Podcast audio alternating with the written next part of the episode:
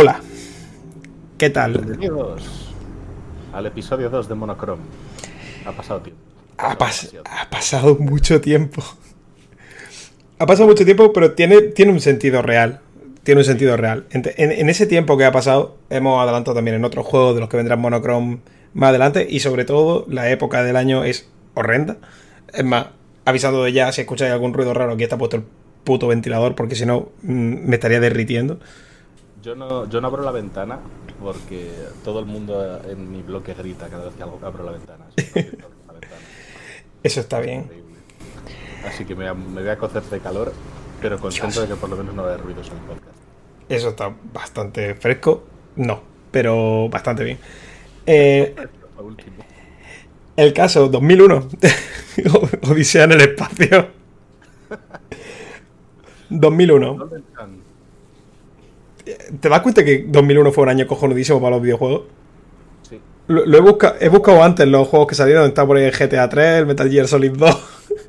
Lo hablamos la otra vez, que, dijimos algo así como Kingdom Hearts 2, eh, uno tuvo que estar para el Game of the Year ese año. Estaba Metroid Prime, era complicado que ganase el Game of the Year. Y 2001, 2001 además también tenía Final Fantasy X. Sí. Es que vaya, vaya año para los RPG, ¿eh? Bastante, bastante fuerte. Y venían bastantes años fuertes. Golden Sun tenía una peculiaridad, claro, eh, respecto a todo esto. Eh, Game Boy Advance, tío. Eh, quiero decir, literalmente solo por ser de Game Boy Advance, probablemente Golden Sun se folle a todo lo que había ese año.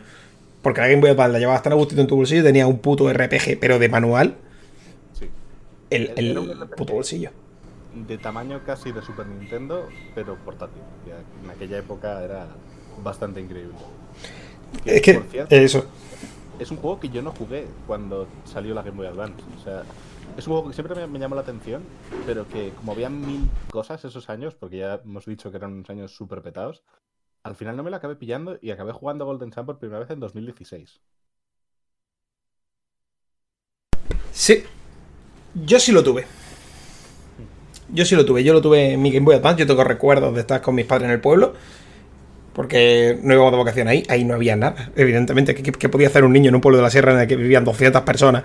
Yo me llevaba mi consolita con mi, Golden Sun y me acuerdo de, atascarme como un crío, eh, a lo mejor 20 veces en el faro de Mercurio. 25 tal vez. Buenos recuerdos. Pero también tengo que decir, yo no lo había vuelto a jugar hasta hoy. como quien dice. No había vuelto a tocarlo el recuerdo más antiguo de ver Golden Sun, de ver lo que es gameplay de Golden Sun, es un amigo que lo tenía en el recreo y era de la edad perdida y de quedarse mega atascado, de ser incapaz de salir de, la estatua del Gran Bomba. Pero incapaz de salir. Y eso es mi, imagen mental de Golden Sun. Es querer salir porque ya tenía las tres piezas del tridente en la edad perdida y ser incapaz el tío de salir de, la estatua. Igual fue un bug, igual fue que éramos Puede ser cualquiera de las dos cosas. El caso está en que, bueno, Golden Sun, eh, sin la edad perdida, en ese momento no tenía por qué haber un, segundo juego, eh, era algo brutal de principio a fin. Tenía todos los componentes necesarios para ser fácilmente uno de los JRPG de bolsillo más tochos que se han visto nunca. A día de hoy, verlo sigue siendo impresionante. Yo he flipado. Es muy bonito. He flipado mantiene muy bonito. Es un juego que, es que, como lo hicieron con un método curioso, que es en plan digitalizar modelos 3D y tal, y entornos 3D, se conserva súper bien. No es pixel art y sin embargo es un estilo que no he visto en casi ningún otro sitio, quitando eso, lo típico de Donkey Kong Country y así, juegos que no son RPGs. Se ve poco y es un estilo que mola un montón. A mí, a mí, me vuelve muy loco la, idea de pensar eh, que ahora se. Claro, ya estamos viendo como más apostando por el pixel en, en esto, ya con todo este rollo del ray tracing y tal, y que todavía hay gente que dice, no, no, pixelote. Me flipa que no haya nadie intentando hacer cosas parecidas a Golden Sun. Que me parece bastante más sencillo que meterse en follones de HD 2D remake y. Desde luego. Y tal cual. Igual no, ¿eh? Tampoco es que tenga yo mucha idea del tema. Igual es súper caro hacer modelos 3D y digitalizarlos. Pero, pero desde luego deberían darle otro intento a esto. Lo más, el estilo visual más parecido a Golden Sun y no es lo mismo son los trails de PSP. Eh, los trails in the sky y cero y, azul. No es lo mismo porque ya directamente son los modelos 3D sin digitalizar, pero visualmente es el, casi lo mismo el, estilo. Yo es que no he jugado a los trails. Esto es una cosa que yo llevo, llevo dentro. Pero quiero decir, los, los, modelos 3D de esos juegos me recuerdan mucho a los de Golden Sun, sin ser parecidos, sin ser lo mismo, igual quiero decir. Em, lo que hay que hablar de, todo, de todas estas cosas hay que hablar antes de ponerse con la historia y todo el rollo, sobre todo porque eh, Golden Sun tenía eso, eh, estaba dentro de un puto cartucho y hacía cosas increíbles. La música, la música, la hostia, sacando partido del chip de sonido de la Game Boy Advance, como no lo ha sacado nadie. Sí.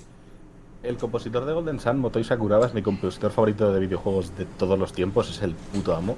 O sea, es el tío que ha hecho la banda sonora desde los Mario de deportes, que dices, gracioso. La, del Mario Strikers, tío. Sí, sí, sí. A Dark Souls. es el compositor de Dark Souls. Es el compositor de, por ejemplo, los Tales of, Tales of Symphonia, sí. Baten Kaitos, la banda sonora es suya y es la hostia. Eh, ¿Qué más tiene este hombre? Ha hecho de todo. O sea, tiene un repertorio increíble y todo es bueno prácticamente. O sea, buscada Motoi Sakuraba, investigada Motoi Sakuraba, porque es eh, el compositor que llevo dentro del corazón. Investigarlo y preguntarle cómo lo hizo. porque es acojonante lo de Golden Sun. Y porque además trabaja igual como en cinco juegos a la vez. Es la hostia. Es la hostia. No, es que no hubo Matsu, que le come los cojones. que le come los cojones. En fin, que yo creo que tampoco hay que presentar mucho más Golden Sun. Golden Sun, ya lo dije hace un tiempo, me, me parece que es casi una muestra de responsabilidad a día de hoy es, jugártela hablar de Golden Sun. ¿Cómo, ¿Cómo, se habla de Golden Sun? Se ha convertido para, para, el social media en una especie de vaca sagrada de los videojuegos. Y no ningún juego, creo que ningún juego, se convierte en trending topic cada poco tiempo. Sin embargo, sí que lo hace Golden Sun. Cada vez que hay un Nintendo Direct o algo de Golden Sun es trending topic. Con la broma, cada vez que había un Smash Direct, también. También, también. Yo no pierdo la esperanza de que. Este es más, ya lo veo muy difícil, pero para el siguiente o cuando sea, que, que Hanso Félix sea un personaje jugable. Eh, me, parece, de, un abandono de Nintendo a la, a la saga. Eh, que no, me parece que tenga precedentes. Que no quieren hacer ya JRPG. Porque tienen, a, tienen a Monolith haciendo sus cosas. no sé. Sí que tienen precedentes porque F0 está igual de abandonada y su último juego es probablemente el mejor de la saga. Y si no es el mejor juego de carreras de todos los tiempos, está en el top 3, el F0GX. O sea, Nintendo tiende a abandonar juegos habiendo hecho jugazos. No lo he jugado, pero Kid Icarus también es otra saga, la Pricing, que, al parecer fue la hostia y lo dejaron abandonadísimo como un perro en una cuneta. Pero Kid Icarus recibió su dosis de mimo a través de Smash. Eh, no, hay duda, pero no, no Golden Sun. Incluso Advanced Wars, que me parece algo bastante menos reseñable que Golden Sun está recibiendo su dosis de mismo. A mí, Advance Wars me da esperanza de que alguna vez eh, Golden Sun tenga lo mismo, exactamente. 1 más 2 HD, remaster, remake o lo que sea. A mí me alegró un montón, aunque yo no jugase Advance Wars los primeros en Game Boy Advance, jugué los de DS, porque dije, hostias, esto puede pasar con Golden Sun más adelante. Es exactamente el mismo caso. Ahora, ahora mismo una posibilidad. Muy contento con eso. Ahora mismo una posibilidad. Espero que nadie. Ahora que hemos dicho esto, espero que nunca salga un Golden Sun remake o remaster, porque entonces se habrá quedado desfasado este podcast y eso es lo que no queremos. Por favor, ya que nunca salga. En fin, que yo creo que hay que pasar a hablar del juego. Em, arrancamos con, el prólogo, con la trama.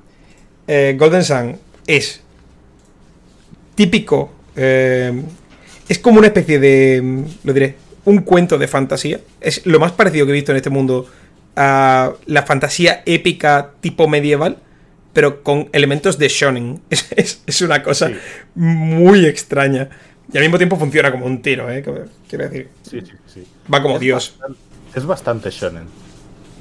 Tiene el pasado trágico, en plan el prólogo en el que. voy, a hacer, voy a hacer spoilers de Naruto. No puedo hacer spoilers de Naruto en un podcast de Golden Sun. Pues eso, tiene el típico pasado triste con cosas, eh, desaparece gente Vamos a empezar desde el principio. Me he adelantado un montón. Sí, porque además el, el prólogo tiene que. Al final. Golden Sun, antes de que empecemos a hablar de la trama, tiene.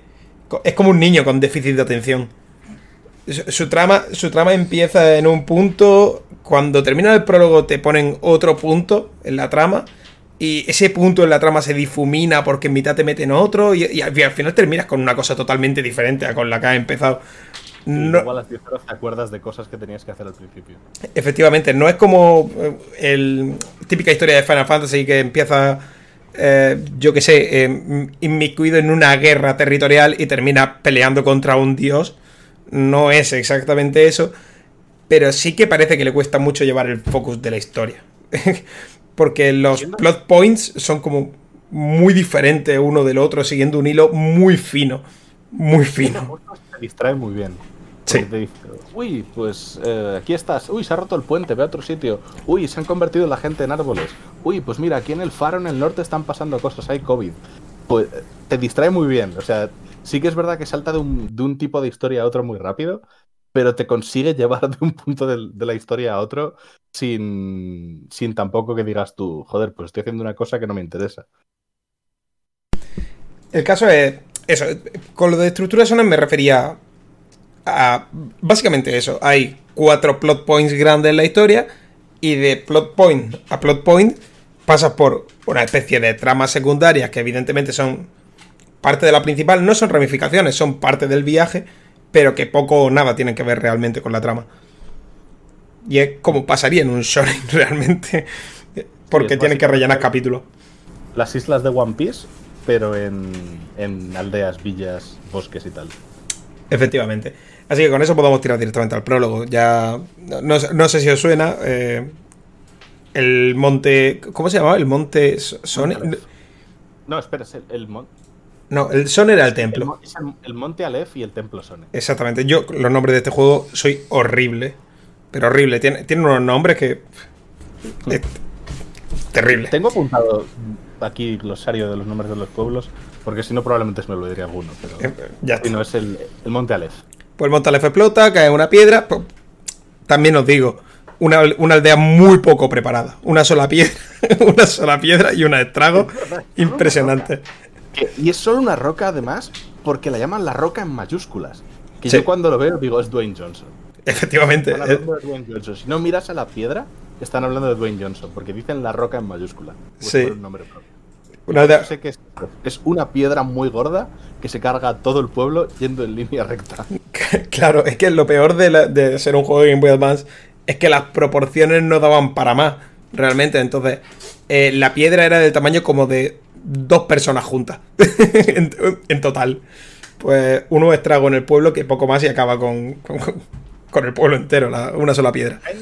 Caen ascos más pequeños, porque si, si te acuerdas, cuando vas a desviarte un poco del camino que no tienes que seguir, te cae una piedra pequeñita que te tapa el camino lo justo. Efe- efe- Efectivamente, y también Pero- eh, está el asunto de si cuando sales y te mueves, que hay un señor en una valla tirado. Sí, Mi NPC favorito del juego, sí. que está esperando que tú le hables para morirse. Lo mejor es que si le dices que va a sobrevivir, dice, hostias, no, si estoy bien, estoy sano. No sé, si le dices que va a sobrevivir, no muere, pero si le dices, sí, está acabado, es picha ahí. Dice, "Pues, me muero. Sí, es mi NPC favorito, también te digo. Genial. Hay NPCs en Golden Sun que tienen bastante gracia. O sea, por ejemplo, la familia de, de Gareth prácticamente es inexistente, salvo que hables con ellos tú, personalmente. Es verdad. O sea, yo en este, en este playthrough he, he descubierto que Gareth tiene dos hermanas. O un hermano y una hermana, no recuerdo bien. Es que tiene, tiene dos, dos hermanos. Yo me acuerdo de sus padres, pero no me acordaba que tenía una familia tan amplia. Y Tiene- es que si no hablas con ellos, puedes pasar de ellos por completo. Tiene, la, tiene la, ayuda, la ayuda de familia numerosa de, de la aldea de, de Tale. Sí, sí, sí. Y el caso es eso, est- estalla el asunto este y por algún motivo la madre de Hans tiene mejores cosas que hacer que huir de la piedra, mientras que Hans tiene que huir de la piedra. Y te llevan por una especie de... El típico... Vas a un sitio, te cortan el camino para que te dé una vuelta larga, llega a otro sitio, te vuelven a cortar el camino. Eh, Por cierto, la única vez que te lo van a hacer en toda... En todo el juego, que eso me gusta. Eso me gusta. Odio que me corten los caminos. Hay un ejemplo más adelante, justo después del prólogo, pero me lo voy a guardar porque es maravilloso. Bueno. Eh, te cortan el camino y llegas mm, casi abajo del todo del pueblo y ves que se está ahogando Félix, que es el hermano de Nadia. Los protagonistas, por cierto, vamos a tocarlos brevemente, vamos a comentarlos, son Hans, que es el protagonista, es Shonen Hiro mudo que no habla nada y no dice nada hasta la secuela, que de repente puede hablar. Eh, Gareth, que es el amigo idiota de la infancia, que es tonto como un ladrillo y, Y- bastante... Y un hijo de puta. Un hijo de puta. No, no, no. Un hijo de puta. Gareth es, durante todo el juego, un hijo de puta. Gareth es un tío que si hay alguien que se, puede, se está ahogando a tres metros suyos, dice, podríamos seguir con nuestra misión, no hace falta ayudarle. Un hijo de puta. durante toda la aventura. No, no es buena persona, Gareth. Vale, perdón. eh, el gato acaba de tirar uno de los elegidos al, al- al pájaro de Zelda Breath of the Wild. Por favor, ¿quieres dejarlo en paz? Que no es un pájaro de verdad. El gato quiere participar. Sí. El caso que Gareth, hijo de puta. ¿Qué es lo que es? Es lo que Nadia, que es la, la amiga de la infancia típica también de Shonen. Es, eh, yo qué sé, Sora de Digimon. Sí, Eh, sí. y esos son así los protagonistas más o menos al principio. Y Félix es el hermano pequeño de Nadia. En el prólogo es un chavalín pequeño. Y se está ahogando. Y tiene- te dicen, bueno, voy a buscar a... ¿Qué te mandan a buscar? Ayuda. Te, ma- te manda a buscar a un muchacho eh, a la plaza del pueblo que está, eh, está como fuerte, ¿lo sabes? Porque el modelo es un poco más ancho y está calvo. Sí, sí, es un señor con ya... No sé si está calvo o tiene entradas, pero sí, tiene en plan brazos de, de culturista de, de Pokémon Colosseum. Y cuando vuelves con él, no vale de nada. Porque, claro, tienes que usar la, la psienergía, eh, no lo hemos dicho, pero es como un poco la magia. Sí, la sinergia es un poco... Iba a decir la fuerza de Star Wars, pero es más amplia. Es, sí, es, la- es magia. Bueno, la, la fuerza de Star Wars es muy amplia, ¿eh? pero sí, es magia. Sí, es más amplia que la fuerza, quiero decir. O sea, es amplia, pero esto es más amplio todavía. Está un poco... Es como el bending de, de Avatar. Un poco sí. Eh, porque está dividido en tierra, fuego, aire y, y agua.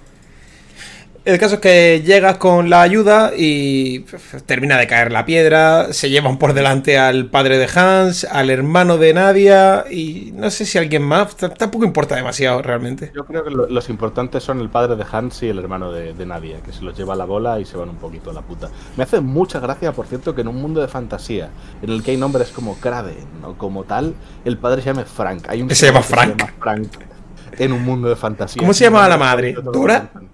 Dora. Quiero decir, los nombres en Bale o en Tail o Tale o Vale, como queréis decirle, son como muy normalitos. Sí, Son de Wisconsin un poco, sí, sí, sí, es el, es el Cáceres de- del mundo medieval. tal cual.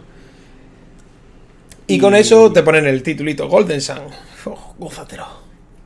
No, no, no, nos hemos dejado algo. Que después Ah, uy, sí. te cruzas con Saturus y Menardi. Te encuentras con Jesse James. Eh, Saturus una- y Menardi son, son el Team Rocket, pero competente. Es una suerte de Team Rocket. mm, no, no sé por qué. Quiero decir, tal vez la paleta de colores. Sí. El- debe ser la paleta de colores. percibo- Los percibo como el Team Rocket por la paleta de colores. Es que hay uno que es azul y el otro que es rojo, rosa, magenta o el color como se llame. Además, Saturo se da un aire a James, tío. Es que. Los peinados, sobre todo el de, de Saturus, sí, es bastante. Es que no sé si lo hicieron a propósito o les salió sin querer y de verdad recuerdan, son Jesse James. A mí, a mí me molan muchísimo Saturo y Menardi, ¿eh? Me, me parece horrible lo poco que salen para lo guay que son. Y me encanta porque te ponen la música más épica de todo el juego para que te peguen una paliza. En vez de ser en plan música ominosa así, la pelea tiene la música del tema de batalla de Saturus mientras Sí. te pegan una paliza. Sí. Es que se ve mucha diferencia. Literalmente, ese primer combate es para demostrarte lo duros que son Saturos y Menardi. Otros RPG utilizan la estrategia de "Eh, el malo va contigo ahora, quieres utilizar su ataque y de repente es Dios. Como cuando te dejan usar a Sephiroth y tú eres un mierda. Sí, o Seymour en el 10. O Seymour en el 10. Bueno, Seymour es menos cantoso, la verdad. Sí, Pero en este caso no, te ponen contra él y te, y te humilla. sí. Humilla Eh, a dos niños, además, que ya ves que Saturo y Menardi no van de broma. Quiero decir que hay que cargarse a dos niños. Bueno, tampoco nos importa. A ver, realmente yo creo que los dejan vivir, los dan una paliza y es como, pues bueno, si sobrevivís no es culpa, o sea, tampoco os queríamos matar. porque son antagonistas y son un poco hijos de puta y un poco retorcidos, pero tampoco quieren hacer el mal a nadie en particular. Esto lo he estado pensando conforme terminaba el juego. Creo que Saturos y Menardi no matan a nadie en todo el juego. No matan a nadie. N- no matan ni, a una, nadie. ni una sola kill. Todos Y, los- y tienen muchas oportunidades. Mi headcanon es que si hay alguna kill, porque hay algún soldado de estos de. de los de la Libero y de los de Dolby que puede estar muerto, igual están caos, pero puede estar muerto, yo creo que eso ha sido Alex. Porque Sí, Saturos sí. y Menardi lo matan. Exacto. Y, y otra cosa que iba a hacer un comentario es que hay portraits y, modelos completos de los niños de chiquitos. Son, son modelos diferentes que van a salir durante como media hora, como mucho, y tienen su propio sprite y su propio portrait Ec- para escúchame. diálogos. Que Hans tiene un modelo sin la chaqueta. Es verdad. Es loquísimo. Tardas como. ¿Qué? ¿20 segundos en coger la chaqueta? Hans tiene un modelo sin la chaqueta. Bueno, y pasa- más adelante, un poquito más adelante, en el templo de Sonia habl- hablaremos de un caso más extremo todavía. Bueno, igual no más extremo, pero del palo. Igual de extremo, realmente. Y eso, Bueno, Sat- bueno. Bastante guay, tío. A mí me gustan mucho como antagonista. Sí. Muy disfrutable. Se acaba el prólogo, sale el, los títul- el, el título del juego y han pasado. ¿Cuántos años han sido? ¿Cuántos años han pasado? ¿Dos años? Creo que eran dos o tres. Yo creo que, yo creo que era un poco más, pero igual cinco. Un puñado. Un Voy, puñado, voy a hacer. Ve hablando y voy a hacer una búsqueda in situ. sí. Deberíamos habernos, habernos documentado, pero como, con lo cursed que ha estado este podcast, suficiente que lo estemos grabando. En, en ningún momento pensé en hablar de cuántos años habían pasado, te lo juro. Me parece la cosa más irrelevante del mundo. Han pasado años, se han hecho mayores. Sí. Pero eso es todo lo relevante. Tal cual. Y están estudiando sinergia. Sinergia o alquimia en este caso. Espera, ahora que pienso, porque me acaba de venir el flash. He dicho antes que Félix era el hermano pequeño de Nadia. No, Félix es el hermano mayor. Es el hermano mayor, sí. Félix es mayor que nadie. Félix post-timeskip tiene 18 años y Nadia no. Nadia tiene como 16 o 17, ¿no? Es que yo creo que pasan como dos o tres años nada más. ¿eh? De todas maneras, ve comentando lo de Kraden y compañía, que voy a buscarlo y meto la punta aquí en medio. Sí, sí, sí. Bueno, eh, el caso es que hay un post-timeskip, eh, son más mayores, están estudiando sinergia para partir en un viaje y... No, miento, están entrenando sinergia por los loles para aprender más. Y resulta que... que van a hablar con Kraden, que es el sabio de la aldea, es un señor muy mayor y muy sospechoso, que hace cosas sospechosas a pesar de que no ser malo. Y les dice, pues vamos a explorar. el- Ni malo ni bueno, yo no me fío de Kraden. es caótico Que neutral. conste. Kraden es caótico neutral. Porque hace unas cosas súper sospechosas. Se lleva al monte, al monte Aleph, al templo Sone, que es un sitio que primero está prohibidísimo entrar, porque es súper sagrado y demás. Es lo que causó los accidentes de, del, hace un puñado de años. Es lo que causó todo lo del el monte Aleph yéndose a la mierda. Vale, son Tres años. tres años. Tres años de timeskip. Tiene sentido. Y fue lo que eso. Y dice, no, pues vamos a ir otra vez. ¿Qué, qué puede pasar? Seguro que no pasa nada malo. Y el hijo de puta se lleva las bolsas de mitrilo que son específicas para meter las estrellas elementales. Con lo cual sabemos que sabe que están, sabe que hay, sabe para qué sirven, o por lo menos que hacen cosas importantes, y se las quiere llevar. Porque si no, ¿para qué coño quiere las bolsas de mitrilo? Lo, lo peor es que se lleva un montón de niños. Sí. Sabe que están, pero no sabe cómo encontrarla. Se lleva un montón de niños en plan, a ver si llevándome a los críos. Sí, entre, entre un puñado descubrimos las cosas, porque es, es malo pero es imbécil, o por lo menos es caótico ne- neutral pero es imbécil. Y, y es simplemente, no sé si por satisfacer por su curiosidad o quería hacer algún plan maligno, jamás lo sabremos. No. Pero el caso es que se lleva a los chavales al templo, esquivan a los guardias que están vigilando el templo.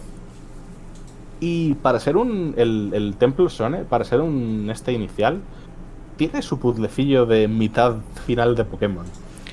Sí. Eh, son tal los cual. que te en, en el- la cueva de hielo de- del Pokémon Oro. Además, para mí, el templo Sone sí. tiene muchísimo valor, tío, porque te pon- te- ya te enseña a utilizar cosas que vas a tener que tener presentes durante todo el juego. Es decir, mecánicas del templo Sone las vas a usar en el templo de en el faro de Venus. 100%. Efectivamente. Entonces, te, te enseñan a utilizar las, la sinergia más importante, eh, mover, porque es la base del gameplay de, de Sí, Golden vas a- Sun. Vas a abusar de mover, vas a usarla siempre. Te van Siempre. a enseñar también a no usarla al tuntún porque se gasta. No, no sueles tener problemas de, de PP, por decirlo de alguna forma, pero sí, se gasta. Sí, a ver, pero tampoco puedes estar haciendo mover a todas las estatuas que ves. Pues No. quiere decir que no, no puedes usarla al, tuntún. Te, te enseñan, eso me gusta porque hay dos puntos en este templo, que son puzzles de estatuas, pero hay uno que mueves con la sinergia y hay otro que mueves tú. Es decir, mm, puedes empujar cosas, no solo moverlas con la mente. Entonces, todas esas cosas te las van poniendo en valor ya en, en el templo de Sone.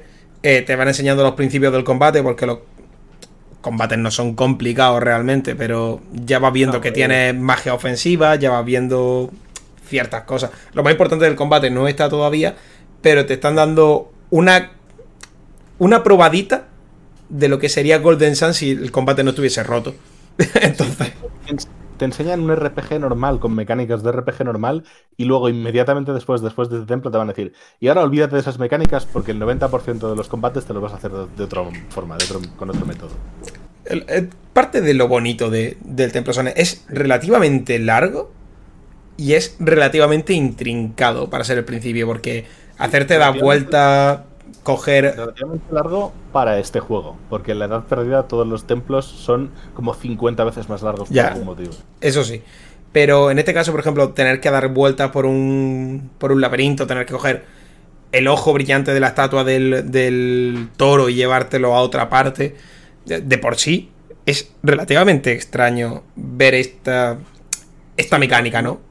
No es tu, tu primera mazmorra de estas de, pues bueno, tienes que mover una piedra y usar corte. Claro, y nadie, nadie te dice que tienes que coger ese ojo, sin embargo, lo terminas cogiendo. Está bastante bien. Yo que sé, que a mí el templo eso no me parece una cosa muy guay. Es un buen primer nivel. Sí. Te enseña básicamente el, eso, el 90 o el 80% de las mecánicas del juego prácticamente. Fácilmente. Hay tres o cuatro cosillas que vas a aprender más tarde, pero a jugar Golden Sun lo aprendes en el Templo Sone. Es muy buen primer nivel.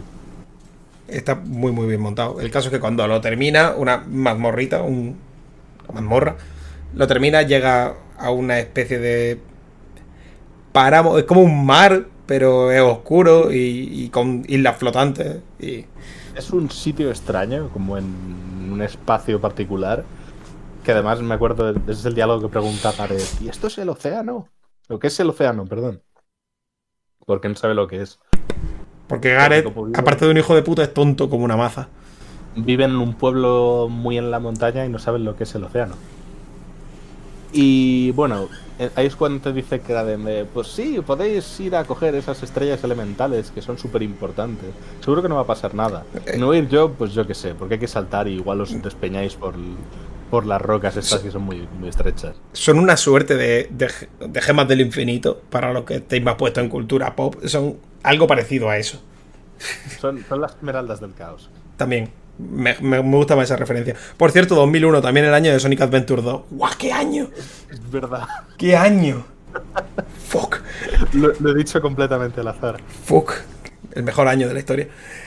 Eh, el caso es que eh, mientras están cogiendo la estrella, pues el grupo de Hans, por lo menos los que no son Hans y Gareth, que son lo- como una especie de niños Mowgli, que son los que dicen, bueno, pues ir saltando de sitio en sitio, ¿sabes?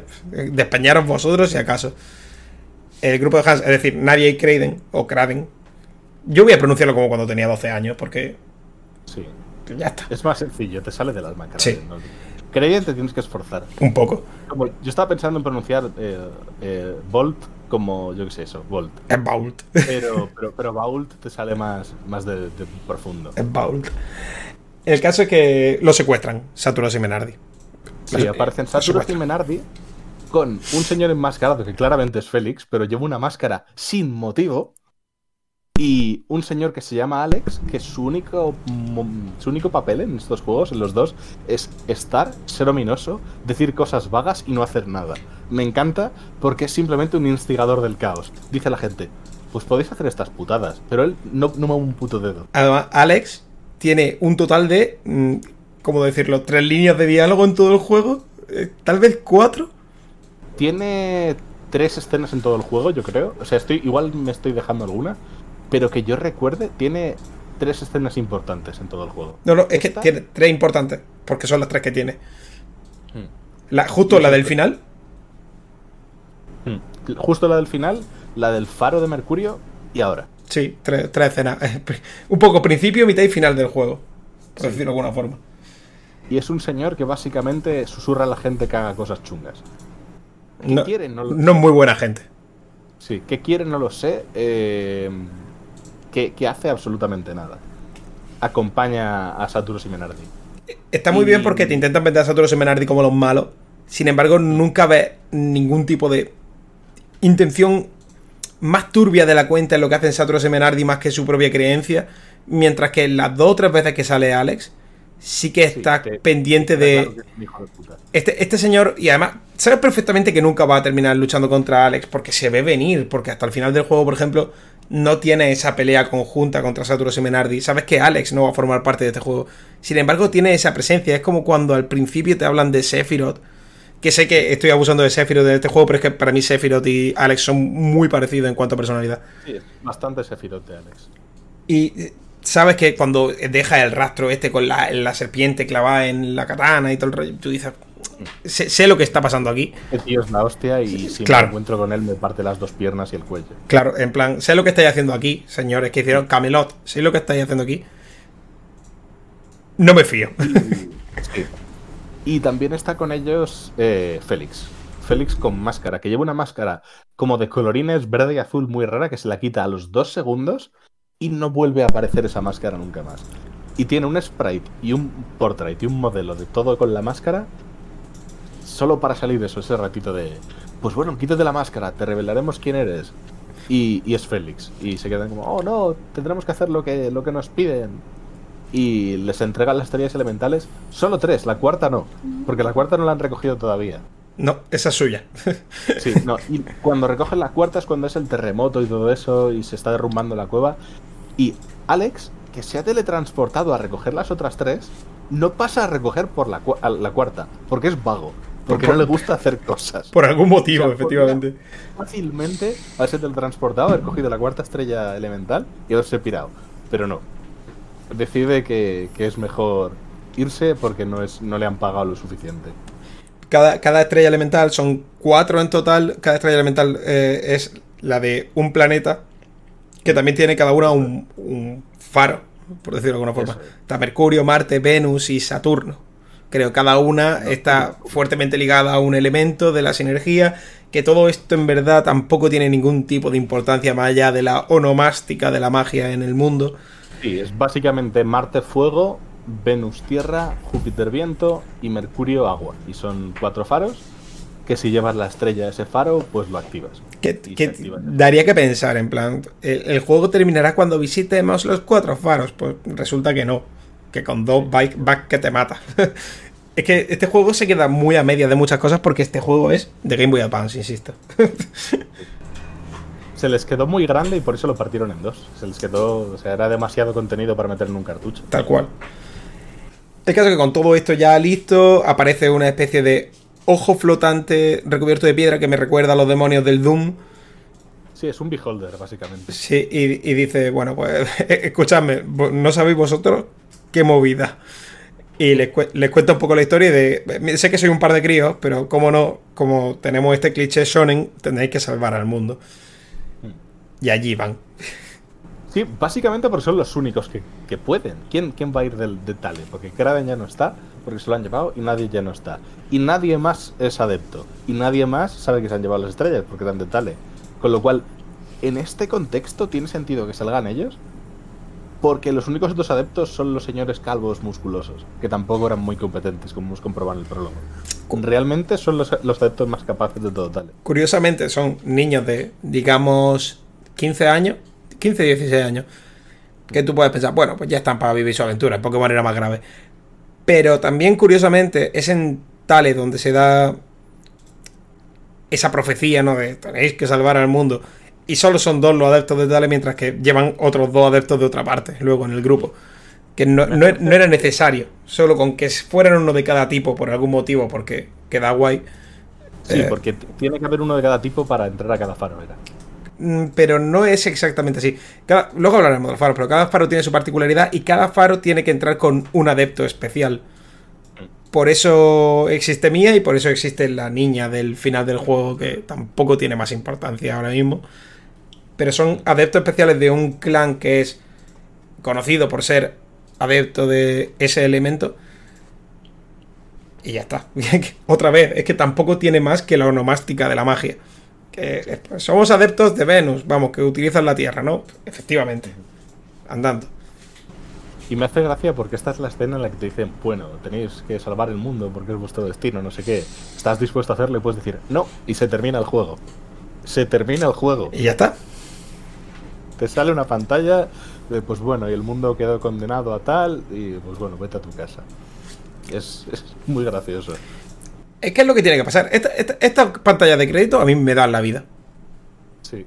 Eh, Poder terminar el juego en media hora me parece lo correcto. Porque además, después de eso, todas las respuestas de sí y no de Hans son totalmente insustanciales y no valen de nada. Da gusto que te den una. Responden, responden a lo que dices. O sea, hay texto único. En plan de si dices alguna, sí, alguna gilipollez, te dicen, ¿qué coño estás diciendo? En varias ocasiones en el juego. Pero, pero ya no, no tienen consecuencias. Claro, no, quiero decir, sí, sí hay texto único. Hay, hay muchísima línea de texto en este juego. eh, muchísima. Y sobre todo si haces cosas en un orden o en otro, las líneas de texto cambian. Pero que tengan consecuencias reales, esta es la única. Esta es la única, no hay ninguna más. No hay ninguna más. Después de esto, pues ya está. Eh, sale el pueblo, lo despiden entre aplausos. Se van los chavales a una muerte casi segura. Porque son. No son ni adeptos, son unos mantas, tío. En verdad, salen bastante paquetes. Saben utilizar mover. Es importante mencionar que la madre de, de Hans no sale a despedirle porque está empezando a enfermar y no quiere preocuparle para que se vaya. La madre, buena gente. Es un detalle, tampoco es que sea Sí. relevante para la trama, pero está ahí. Eh, Y- eh, es, lo que, es lo que iba diciendo. Mandan a críos que casi no saben usar la sinergia. Mm. Que casi no saben. Saben usar mover. Están aprendiendo eso, es, saben mover y todavía no tienen ninguna otra cosa, ¿no? No, porque además toda la, toda la sinergia relevante en ningún momento la aportan ni Hans ni Gareth. Que son los adeptos más inútiles de todo el mundo. La aportan Iván y Mía. Que además son las que aprenden la sinergia importante también. Entonces es una cosa muy extraña lo- lo- lo de la profecía. Gareth es el único que no tiene sinergias obligatorias. Hans tiene por lo menos mover. Gareth no tiene nada. Gareth está porque tiene que estar. Gareth tiene mover también. ¿Gareth tiene mover también? Sí, Gareth también tiene mover. Juraría que no, pero igual sí. Gareth, Gareth tiene mover, Gareth tiene mover. Si lo tiene, no lo he usado en las 20 horas que he jugado. Yo, yo sí, porque utilizaba a Hans para curar. Ah, vale, tiene sentido, tiene sentido. Claro. Porque además mm, Mía gasta mucho PP, pero bueno. Eh, El caso es que de ahí sales, eh, está ya en el mundo. Y en el mundo te enseñan el gimmick. de- realmente lo que es el gimmick de Golden Sun. ¿Cómo lo llamas tú? ¿Jin o Jin? Jin, Jin. Jin. Ah, Los, Jin. vale. Yo le digo Jin, pero. ¿De Jin? Sí, porque como ya te lo he dicho, sigue, se- sigue siendo mi yo. En, 2000, en 2001 yo tenía 7, 8 años. Entonces tú imagínate, yo veía ahí Jin y yo decía, pues Jin. De Jin. Sí, a ver, tiene sentido. claro, pero no, digamos Jin, que yo este, este viaje ya lo he ido pensando como Jin. Eh, los Jin son eh, el equivalente a jefes, eones, guardia, eh, invocaciones, como Sí, queráis llamarlo. Como queráis llamarlo. A lo que más se parecen son a los jefes y no del todo. Sí. Esta particularidad que tienen los Jin, para mí, eh, el tipo de invocaciones más guay que se ha hecho nunca en un JRPG es que Sí. algunos te dan cierta sinergia, te suben la estadística o te- una estadística a otra, y sobre todo tienen un uso en combate antes de poder ser liberados. Ahí es donde está roto. Los usos en combate de los Jin son todos la hostia. No, no. Y los puedes spamear. no hay ninguno malo. Y depende de cuál sea, son mejores. Claro, el, el primero que te dan, nada más salir, te encuentra en el mundo con un Jin que es mm, el único que voy a decir, el único nombre que voy a decir, Silex. Así de claro. Eh, también cuarzo, cuarzo también es la hostia. Silex le da a Hans, nombres, pero, pero no me acuerdo de cuál es cuál. Ya. Recuerdo que está Corona que me hizo gracia. Claro, Corona. Recuerdo que está eso, Parra y. Pero, Fiebre, no fiebre también. El caso que Silex le da a Hans un golpe tocho, pero como muy tocho. Sí, como no deberías tener esto a este nivel. Claro, al principio va one-shoteando con Hans, cosa que es bastante loco. Y luego, quitando eso, pues hay algunos que resucitan, otros que curan, otros que meten estado alterado, otros que reducen stats, que aumentan stats. Es muy loco. Y te tiras todos los turnos spameando los Jin porque termina teniendo como 8 de eso en cada uno o 7 de eso en cada personaje. 8 por personaje. así. 8 por personaje. Son una barbaridad y son muy fuertes. Además, luego las liberaciones hacen muchísimo daño. Sí, la cosa es que a partir de que acumulas, que eran dos jeans de cada tipo, Dos. Con dos ya cambia la liberación. vale. Con dos eh, tienes una invocación de cada elemento por cada dos jeans de esa cosa. Y si tienes tres es otra invocación más fuerte y si tienes cuatro es como la ultimate de, de ese elemento. Por cierto, valientes animaciones. Qué cosa. La Qué hostia cosa. para Game Boy Advance. El juicio final es literalmente el pináculo de Game Boy Advance. No- nunca se ha hecho nada mejor. Compárame estas animaciones con Final Fantasy VI en la Super Nintendo.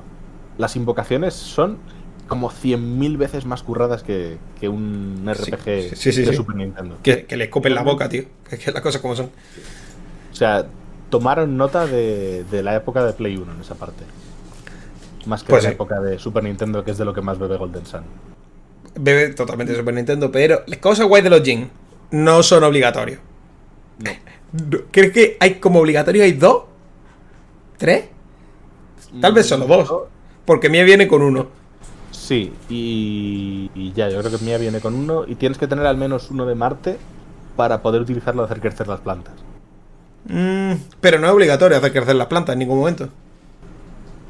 Sí, yo creo que una vez para entrar a la cueva después de, de Vault, No, ¿no? no. Eh, yo la primera vez que he utilizado crecer las plantas lo tuve que buscar en internet. Fue en Tolby para coger otro Jin. Precisamente. No sé por qué, pero juraría que tienes que hacer crecer una planta. No, no, no. No es necesario, te puede, te puede saltar cosas. Igual es para recoger un Jin en alguna cueva. No, serán objetos. Serán objetos. Porque yo los Jin menos uno lo he cogido todo. Puede ser, puede ser. Que Y- vamos, tuve que buscar en internet cómo se hace, cómo se consigue la sinergia de planta. Y te explican, ¿no? Pon un Jin de fuego en- con los Jin de tierra en Hans y tal. Ya está.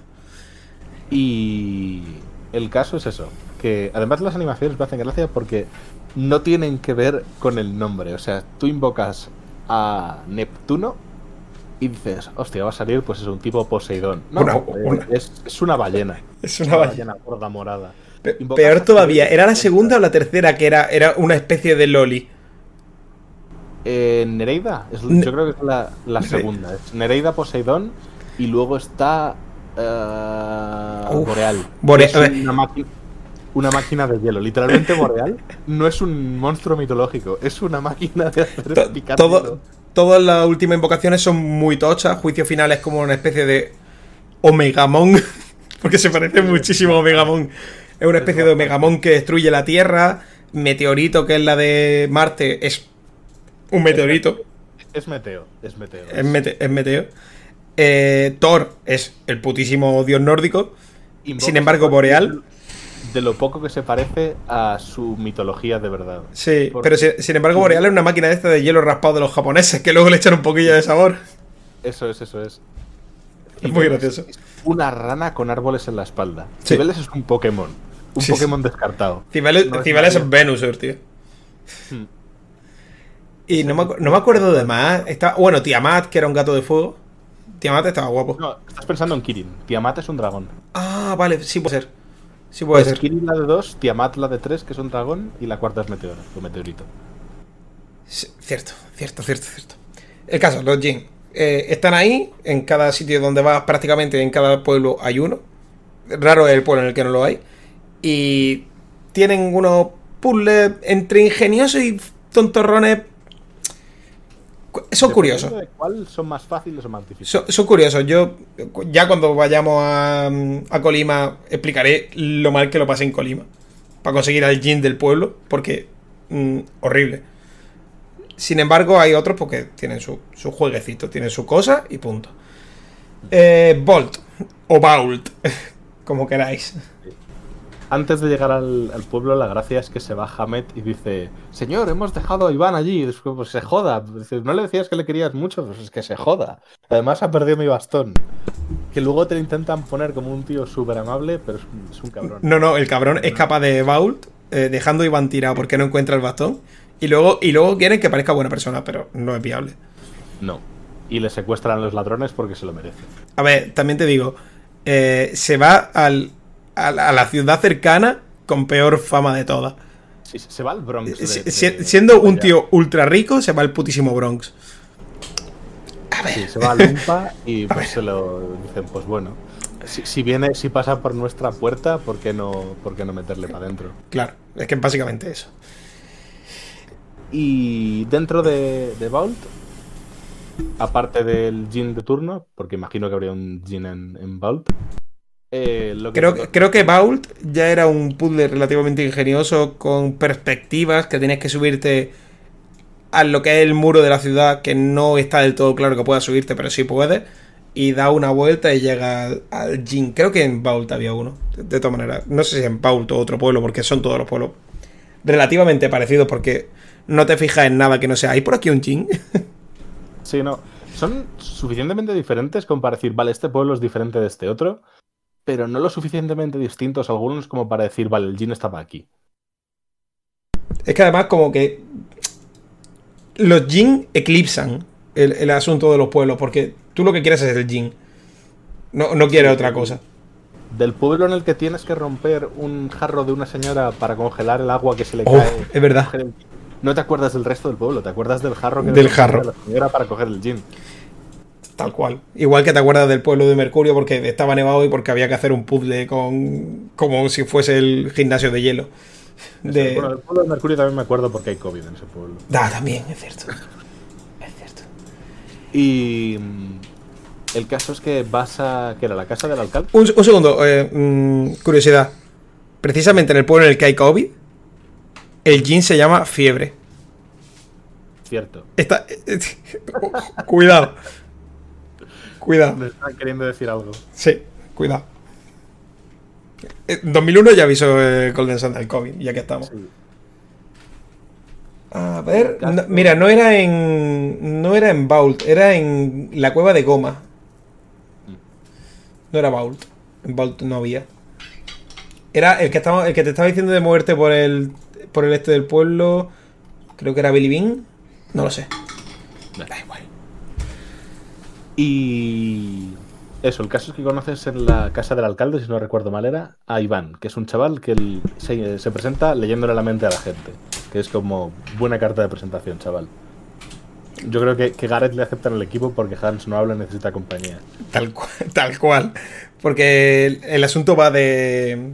El asunto va claramente de coger la. Que viene siendo la intimidad de las personas y reventarla. A eso se dedica Iván. Además, tiene como muy pocos escrúpulos para hacerlo. Es un chaval como súper dulce, pero en el momento de, de leerle la mente y que nadie pueda tenerle un solo secreto, es demoníaco. Y Iván está en el pueblo todavía, bueno, primero porque su maestro, padre adoptivo, casi le ha abandonado porque es un hijo de puta. Y porque tiene que encontrar el bastón de, de Hamed, de su maestro. Bastón de chamán se llama. los ladrones. El bastón de chamán. Y. que es un bastón que vas a llevar todo el juego en el inventario y no te va a servir de nada, porque es para la secuela. A- al final te lo quitan y ya está. Sí.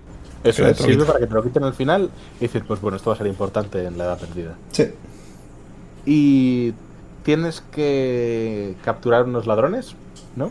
Sí, hay. Esto también tiene una curiosidad. Hay formas, yo no sé cómo se hace, pero hay formas de que estos ladrones no solo salgan en la secuela, sino que también salgan otra vez a lo largo del juego. Yo no he jugado con guía porque quería tener una experiencia un poco más pura, porque hacía mucho tiempo que no lo jugaba. Pero sé que existe esa posibilidad. ¿Cómo se hace? No, no me preguntéis. No les he vuelto a ver en este juego, pero sí que he hecho el trigger de que salgan en la secuela, que es volviendo al, a Vault, Hablar con el alcalde. Y el alcalde te dice, pues estos señores que metimos en la cárcel se han escapado. Igual les vuelves a ver, pero tú no. Los ves en, en la secuela, en la edad perdida. Sí. Eso es uno de los triggers Te has perdido. eh, bueno, iremos más adelante porque es algo que hemos hablado antes de, de grabar. Mucho más adelante. Eh, y, y eso, te peleas con unos ladrones, eh, los derrotas y recoges el bastón. Y Iván se va durante un total de dos segundos del grupo. Sí. Porque si.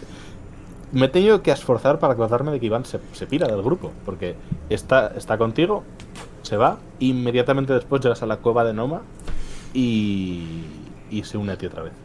Porque es un Sundere. Tal, tal cual. Además, en la- en la- al lado de donde está Iván, ahí he tenido el recuerdo. Al lado de donde está Iván ya hay una plantita asomando. Para, Sí, poder, para poder utilizar plantas. Eso es lo que quería decir. Pero igual es, es secundaria. No, es totalmente secundaria porque a esa altura no tiene Jin de Marte. No puede usar plantas, imposible. Te piden casi que vuelvas para poder usarla. Y. Bueno, pasas la cueva, que tampoco tiene mucho destacable. Es la típica cueva inicial que tiene un Jin de, de Marte. Y pasas al otro lado. En el- y en ese momento, la siguiente ciudad, déjame que consulte. Billy Bean, ¿no? Lista es Billy Bean, sí.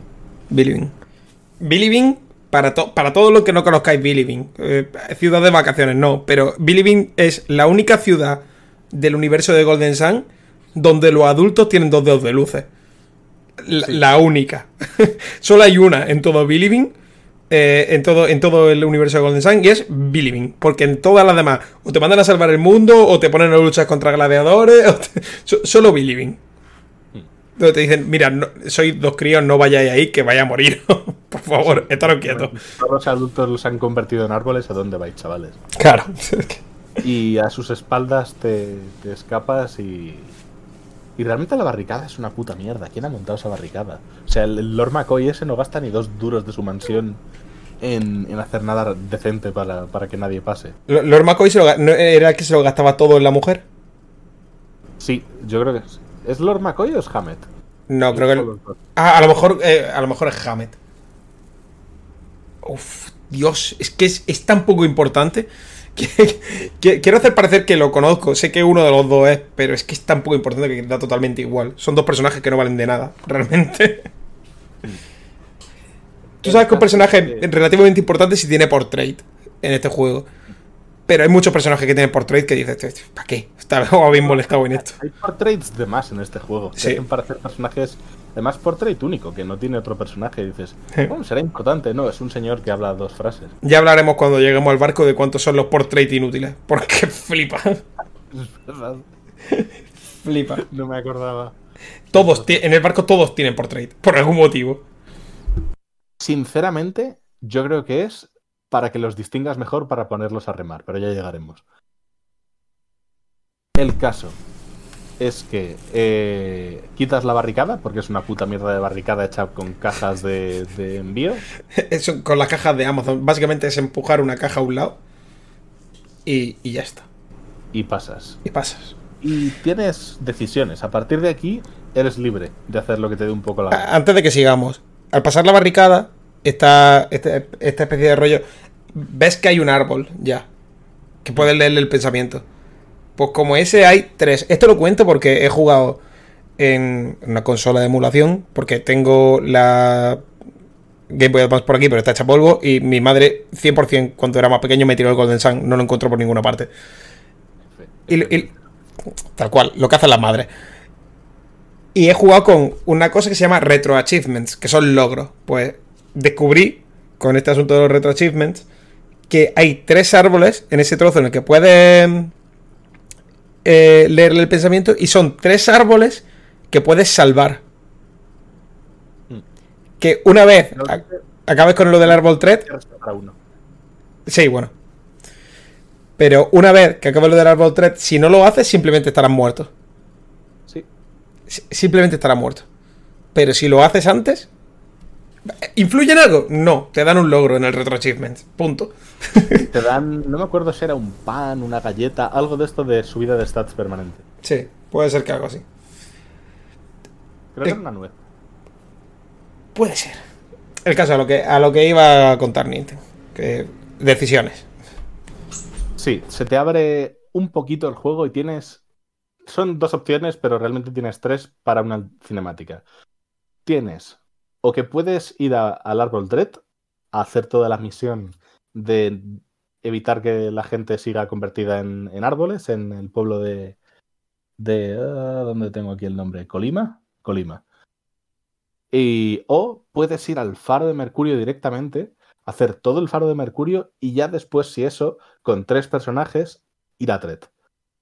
Realmente el orden normal es ir a Tret porque el faro de Mercurio está más nivel. Vas a ir con tres personajes, pero igual te parten un poquito las piernas. No te creas, ¿eh? Porque yo lo hice en ese orden, hice Faro de Mercurio y luego Thread.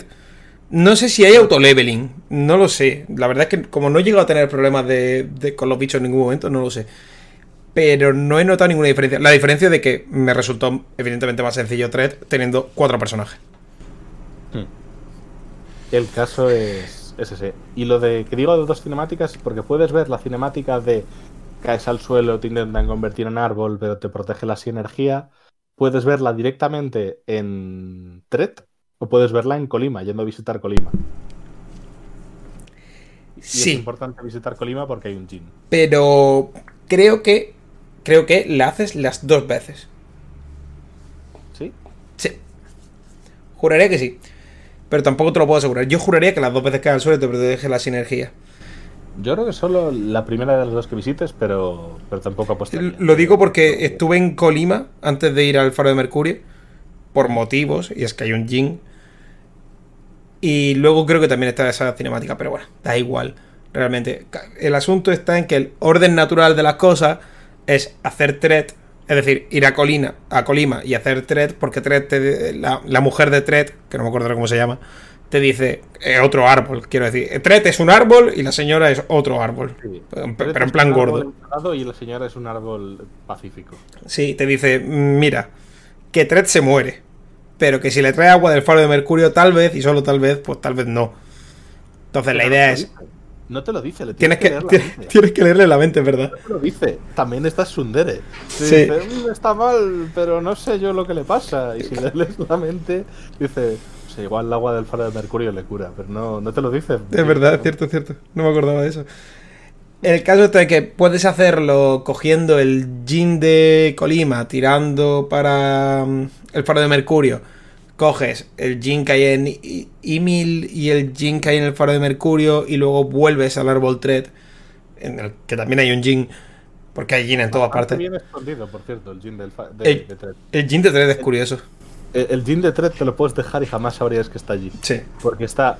Hay una puerta que dices, vale, por aquí sigue la mazmorra. Pero si miras bien, hay un caminito que sigue para arriba y ahí está el Jin. Hostia. El árbol 3, que por cierto es literalmente el árbol Deku de Ocarina of Time. Es la misma mazmorra. Sí. Es un árbol con varias plantas, desde que tienes que saltar desde alto para romper las telarañas y caer a los pisos bajos. Tal cual. Es el árbol Deku. Estaba pensando en otra cosa. No, no era el. Eh, Cuando lo jugué, digo yo. eh, ¿La torre donde está Rayquaza no tiene también algo de eso? También porque tiene lo de que si das un paso la Paso de más te cae. Luego te rompe el suelo. Sí. Sí. Eh, No sé por qué estaba pensando en eso. Eh, ahora que lo has dicho, ciertamente el árbol de Q de, de Ocarina of Time. El caso es que vamos, vamos a seguir el orden normal. Yo hice el contrario porque, de nuevo, daban un logro. Pero-. Claro. Lo lógico es Colima. En Colima hay un Jin. En Colima ahora mismo no puede hacer nada. En Colima no hay nada, solo árboles.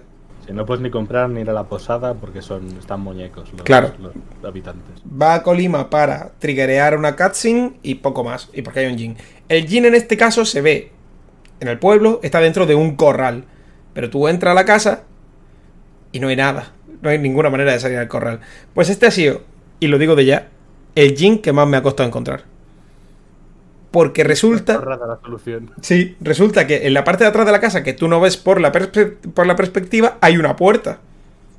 Y puedo entrar por ahí. No, ya está, no hay más. Es eso. Es una gilipollez como un pino. Pues es una gilipollez como un pino. Pero ¿a quién se le ocurriría? Por eso digo que son una especie de puzzle entre muy tontorrones y muy ingenioso. Lo tengo grabado a fuego ese Jin, ¿eh? No lo voy a olvidar nunca en mi vida. Es brutal. El caso es el caso es que le pegas una paliza a Tred y dice, pues me sigo muriendo. No, no voy a cambiar de opinión. Además, con... que está como muy enfadado, pero ah, tiene como un enfado tóxico. te, te dicen, eh, la ira se ha apoderado de Tred. Y está como...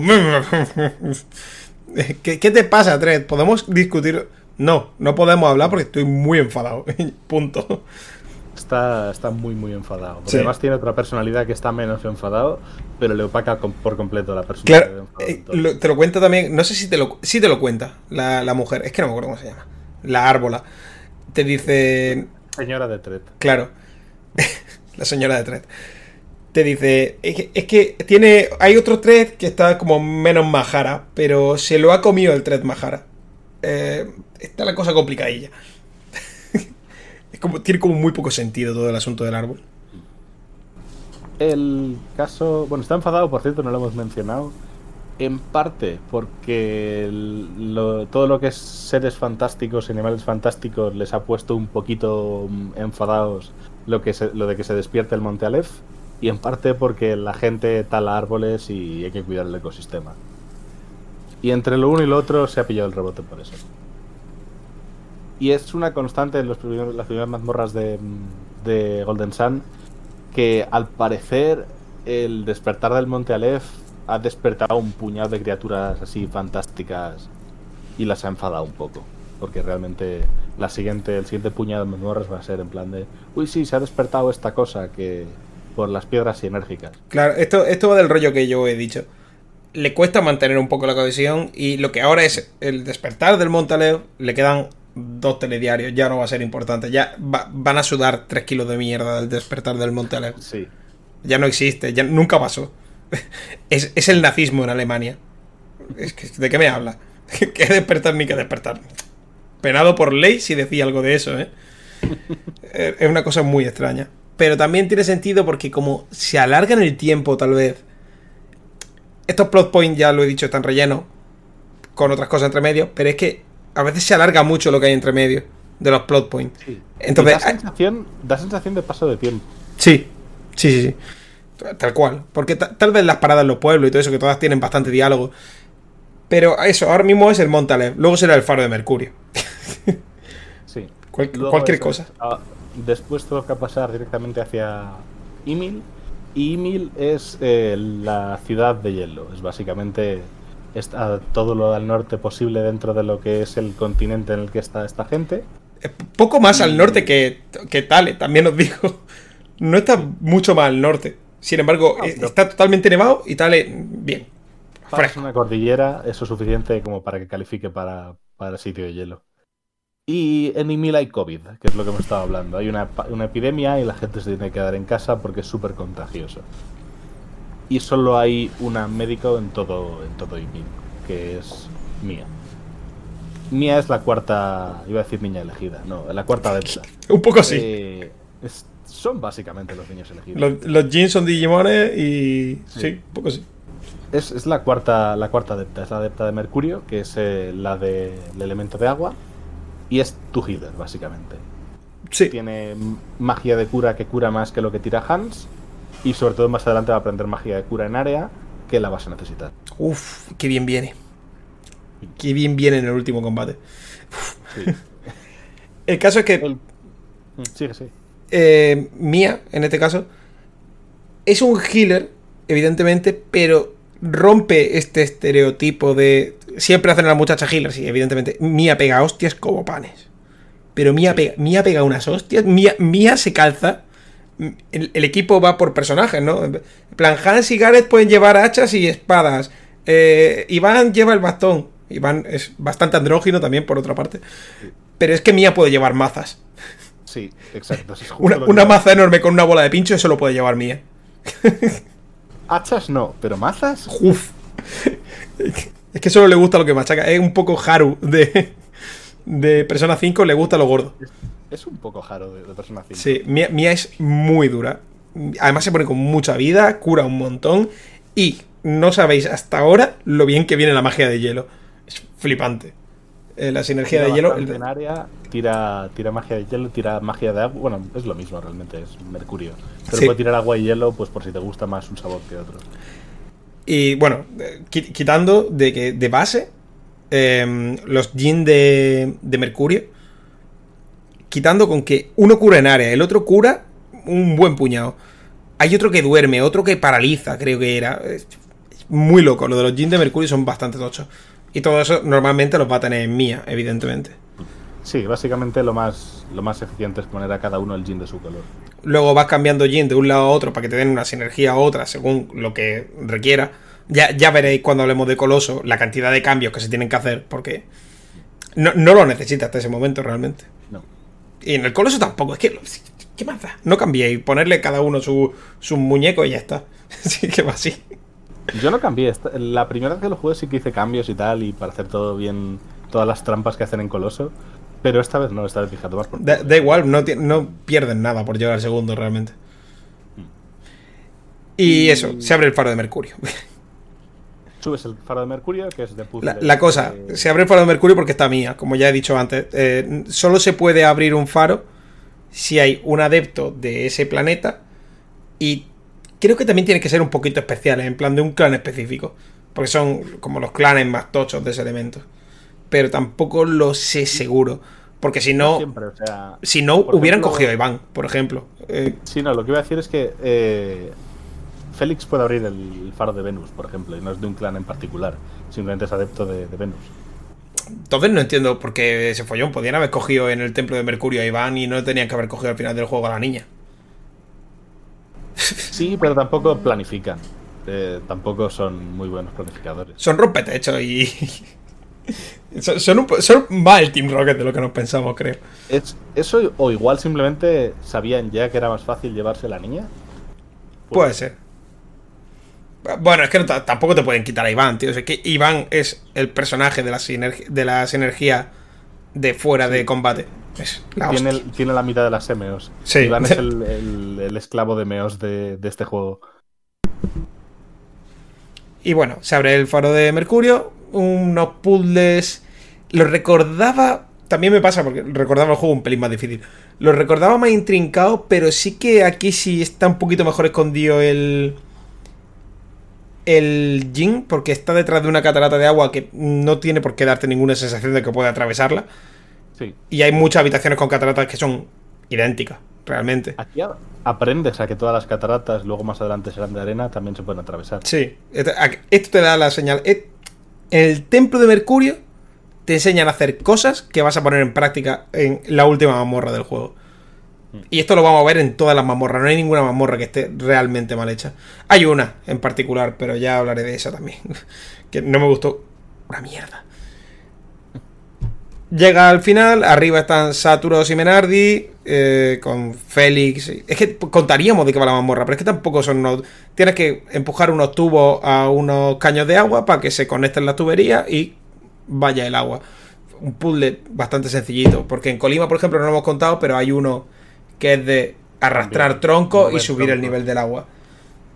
Son puzzles Sí, sencillos. Son, son- son puzzles para, para matar el rato, son entretenidos, pero tampoco merece la pena destacar más allá de hay un puzzle y está entretenido. Hay una cosa que destacar. Aquí todavía Golden Sun tiene la decencia, porque luego no lo hacen. Pero aquí todavía Golden Sun tiene la decencia que cuando entra en una zona de puzzles, se desactivan los combates. Casi ¿Qué- todos los tienen. Realmente solo hay uno o dos sitios en el que hay El- algún combate en una zona de puzzles. El último. La última mazmorra entera está desactivado. Entera. Eh, Es, es un asco moverse por la última mazmorra. Porque si algo nos ha enseñado el, el paso de los años en la industria del videojuego y sobre todo en los RPG, es que los combates aleatorios son un error. son un putísimo error. Es, es un infierno avanzar en Golden Sun. Les tengo cariño, pero es mejor hacer los combates como en Persona o en Dragon Quest Ci- 11. 100% se les tiene cariño. Yo quiero decir, me encantan los combates aleatorios porque siguen teniendo ese punto nostálgico. Pero sí es verdad que después de haber jugado RPG más modernos, eh, es- esto es totalmente nefasto. Cuando estaba intentando avanzar, claro, hacer algo y tal, y una vez, y otra vez, y otra vez, y otra vez. Pero generalmente este juego tiene la decencia de desactivarte los encuentros o por lo menos rebajártelos cuando hay puzzles. Sí. Así que, bueno.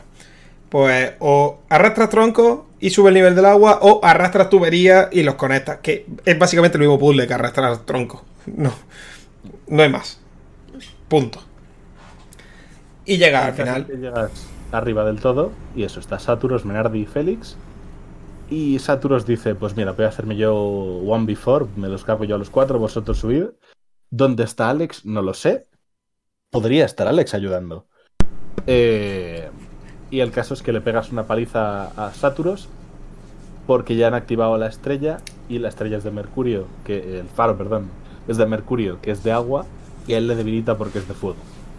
Por cierto, también es como ultra raro que tanto Saturos como Menardi sean los dos adeptos del fuego. Quiero decir, hubiera tenido un puntito que fuera uno de cada cosa. Sí, pero realmente tiene sentido en la historia de que sean los dos del mismo sitio porque vienen de- del mismo sitio. Claro, y como, y como esto es la historia de Avatar y todo estaba genial hasta que la Legión del Fuego atacó, la Nación del Fuego atacó. Literalmente esto, la nación del fuego atacó. Hostia, hay muchas similitudes de Golden Sun con cosas. Sí. Lo mejor es que Golden, Sun- Golden Sun es eh, bastante anterior a Eh, Avatar. eh, bastante previo, sí. Bastante previo a Avatar. Que después de llevar un rato pegándole patadas en el suelo a Saturos, entre cuatro llega Alex y dice: "Mm, Bueno, pues has ganado tiempo. Y te dice en plan cuatro cosas y se pidan. Y Alex, en vez de ayudar a su compañero que le, le está pegando una paliza, se ha quedado mirando. También, te- también en el Faro de Mercurio vemos la posición de Félix, que a la izquierda de la parte de arriba de los faros. Sí, Es donde está siempre, es su sitio. sí. Tú sabes cuando llegas a casa y una, hay una parte del sofá que es tuya, pues la parte del sofá que es de, es de Félix es la parte a la izquierda de, A la esquina de arriba a la izquierda de- sí, del del, faro. del tope del faro. Ahí está, te grita, te grita algo de fondo como no nos sigáis, eh, estamos haciendo una misión, eh, volveos a casa. Y no... Esa es su zona, es la, Sí, la zona de Félix. Su zona de confort. Es donde se siente cómodo. Kraden y Nadia no están en esta escena, ¿verdad? ¿O Sí, sí están. ¿Están? No están al final. No están en el faro de Venus. Pero en este sí. Cierto. En este sí. Eh, Lo escucha decir cuatro cosas porque, por cierto, Kraden y Nadia, no sé si lo sabéis, pero te importan una mierda. No, no importan a nadie. Nadia un poco más porque la has llevado manejada en plan personaje jugable al principio y dices, oh no, igual la recupero más adelante. No. Es que Kra- Kraden y Nadia, ah, dentro de que Kraden sea la indiferencia absoluta, Kraden y Nadia tienen tan poco protagonismo en la historia para estar secuestrados que es flipante. Sí, realmente, aunque no estuvieran secuestrados, seguiréis haciendo las cosas que haces. Claro. Es que es la cosa de que, como ya he dicho, como en la historia participan tan poco los antagonistas, tampoco su plan está llevándose a cabo durante toda la historia. Entonces, ni Kraden ni Nadia tienen ningún tipo de, rele- de relevancia. A ver, ellos están haciendo su plan, pero como tú te estás distrayendo con las moscas que hay en, en el camino, me acabo de acordar de, de lo que te iba a decir antes de un- del otro bloqueo de camino. Al principio, justo después del prólogo, hay un camino que está cortado que lleva a la casa de Kraden por perritos. Y dice, hay unos cachorritos. Ah, es verdad. No querrás molestarles. Es verdad, verdad, verdad, Y verdad. por eso no puedes pasar. Me he acordado ahora con lo de la Es historia. cierto. Hostia, yo también, lo vi, yo también vi eso. Sí, es cierto. Es mi ejemplo favorito de no puedes pasar por aquí, junto con en Mother 3, de hay una fila de hormiguitas, no querrás pisarlas, ¿verdad? Es el mismo que luego hacen en Pokémon Espada y Escudo con... Hay unos Wulus tan tranquilitos, no querrán También. molestarle. Sí. También. Pues eso, termina el faro de Mercurio, la estrella cae, se activa. No, la estrella no es que caiga, pero se activa el faro. Y tampoco tienen muy claro de qué pasa con eso. Sí. Tienes la idea de que es chungo porque te han dicho que es chungo, Claro. pero realmente vas a ciegas eh, y es a propósito. tú, tú terminas Golden Sun 1 sin saber si eres el bueno o el malo de la historia, ¿eh? Sí, cada vez es- eres más gris dentro de- del, del marco de la historia. Sí. Sabes que, que no eres malo, malo, porque Saturos y Menardi son un poco retorcidos al final, sobre todo. Se ponen un poquito desesperados. Pero realmente tampoco sabes si tú lo que estás haciendo está bien. Especialmente con la gente con la que te juntas al final del juego. Es que esto, Que ya, ya Sí, llegaremos. sí, es, es turbio. Pero bueno, una vez termina eso, pues puedes volver, le das el agua al árbol Thread. Eh, Thread, bien, ¿sabes? Se pone contento, recupera a la gente. Gra- Gracias por el agua y eso. Yo qué sé. Puedes volver a casa de, de Lord McCoy a que te dé puta mierda, porque tienes tres opciones de tres cofres y los tres son basura. Sí. 100%. Eh, Mierda. Eh, además, además, en plan, sé que me desobedeciste, pero gracias. Sí, Porque recordemos que Lord McCoy es una persona decente y no quería mandar niños a una muerte segura. sí, efectivamente. Pero a cambio te da eso, te da basurilla. Y de ahí se va a Fujin Falls, eh, la Sí, catarata de Fujin. Fujin.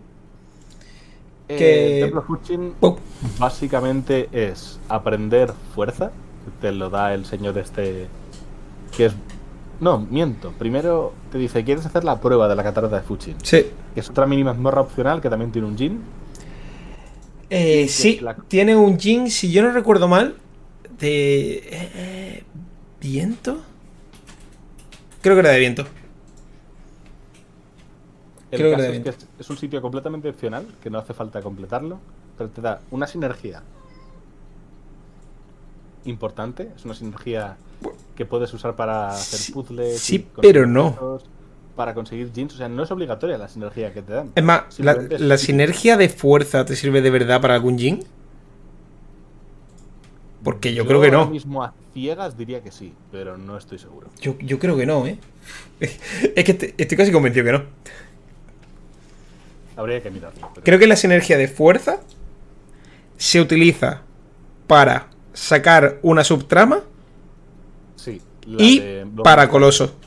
Una vez. También para Coloso. Y para Coloso una vez, pero creo que no se usa para nada más. No es una sinergia que necesites para absolutamente nada. Y mira que intenta utilizar fuerza 27 veces, en plan, uy, esto podría darle con fuerza. Pero no, no, que juraría que no. Y sirve también para hacer un poquito más fácil si vas a, a ciegas, si vas a- dando palos de ciego, el siguiente, la siguiente mazmorra. el bosque de- Ah, efe- efectivamente, efectivamente. Para eso era. Para eso existe realmente fuerza, ahora que lo estoy pensando.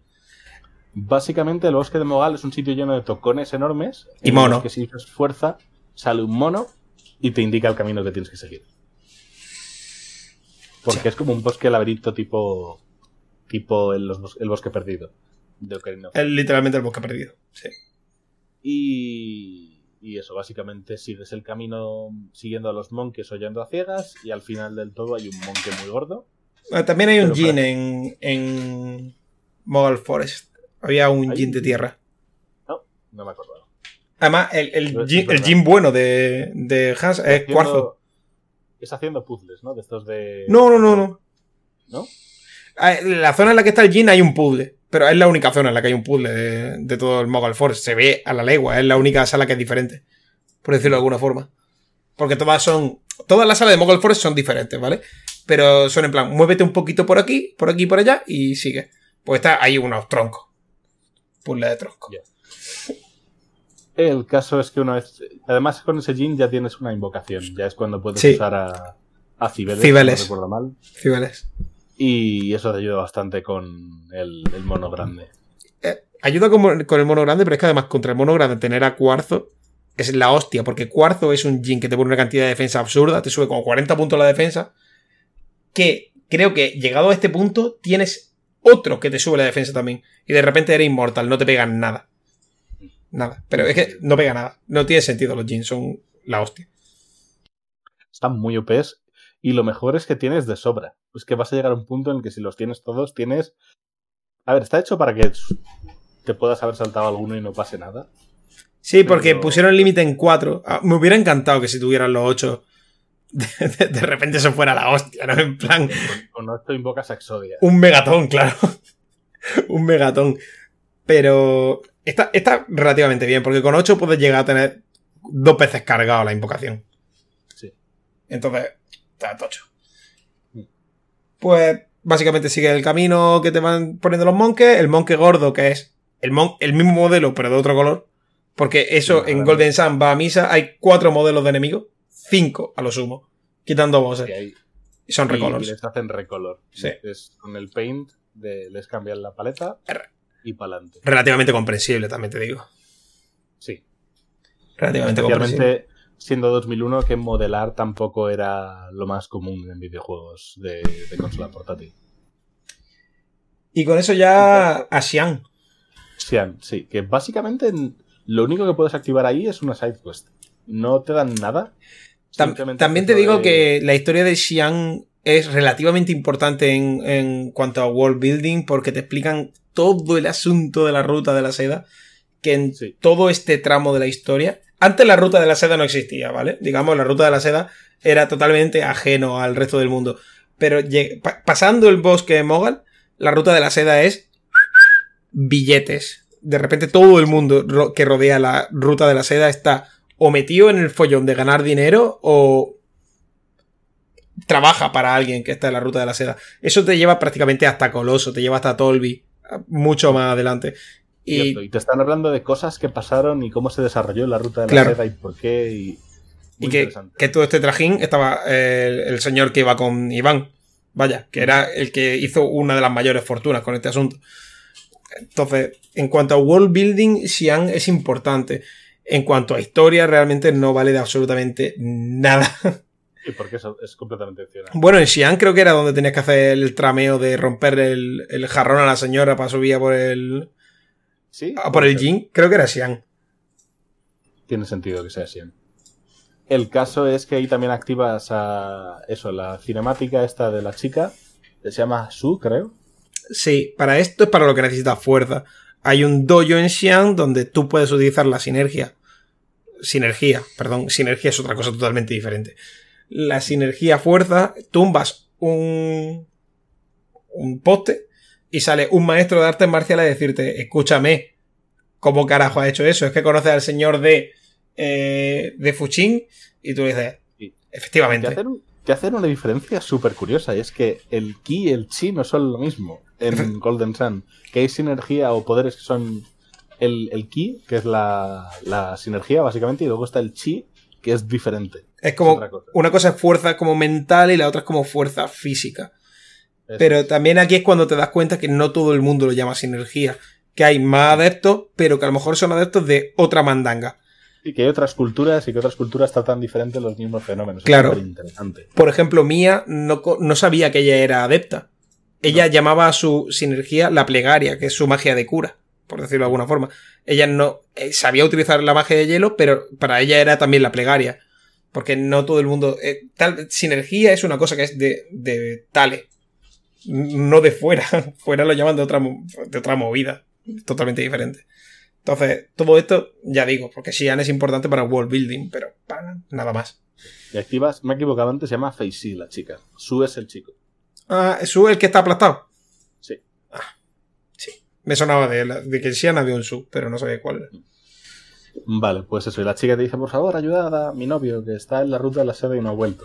Luego ella se va a salir directamente sin, sin preguntarte y va a ir a la ruta y va a ver que el, que el novio está debajo de un ñasco enorme, que es uno de los principales villanos de este juego, la roca. Es la misma que vino de Tale, Sí, que llegó hasta abajo. ba- bajó rodando. Claro, llegó hasta abajo. Y pilló al muchacho ahí en mitad. No se descarta, ¿eh? Después de eso, después de, de Xian, vas Al- a Altin. Altin, Una cosa que me hace gracia de Altin es que Altin es un pueblo que está inundado y tiene un montón de problemas, pero que puedes resolverle los problemas sin hablar con nadie. Tú puedes llegar, no dirigirle la palabra a nadie en Altin, entrar a la mina, resolver todo, y has entrado como un sociópata sin hablar con nadie y has resuelto todos los problemas de todo el mundo. Es Altin, maravilloso. Altin es el ejemplo claro de, de rellenuto en Golden Sun. Mm. eh, Es Altin- existe para hacerte perder tiempo. Que en Altin es donde yo venía a decir que no todas las mazmorras están bien construidas. Altin es un coñazo. Altin es una mazmorra que está incrustada dentro del pueblo, que tiene varias entradas que son claras. Es que además el, el diseño, dice, es curioso, pero mm, es más molesto que curioso el diseño. Porque está incrustado en el pueblo, hay varias entradas, las entradas se van desbloqueando conforme tú vas avanzando en la mazmorra, y además el puzzle de las carretillas es un asco. Es un La, la asco. mina de Altin es el- la mazmorra de Zelda que recuerdas con menos cariño. Sí, es el templo de la sombra. Si hay, si hecho, hay ocho mazmorras en el juego, esa es la mazmorra que dices, "Mm, no quiero volver a pasarla. Tal cual.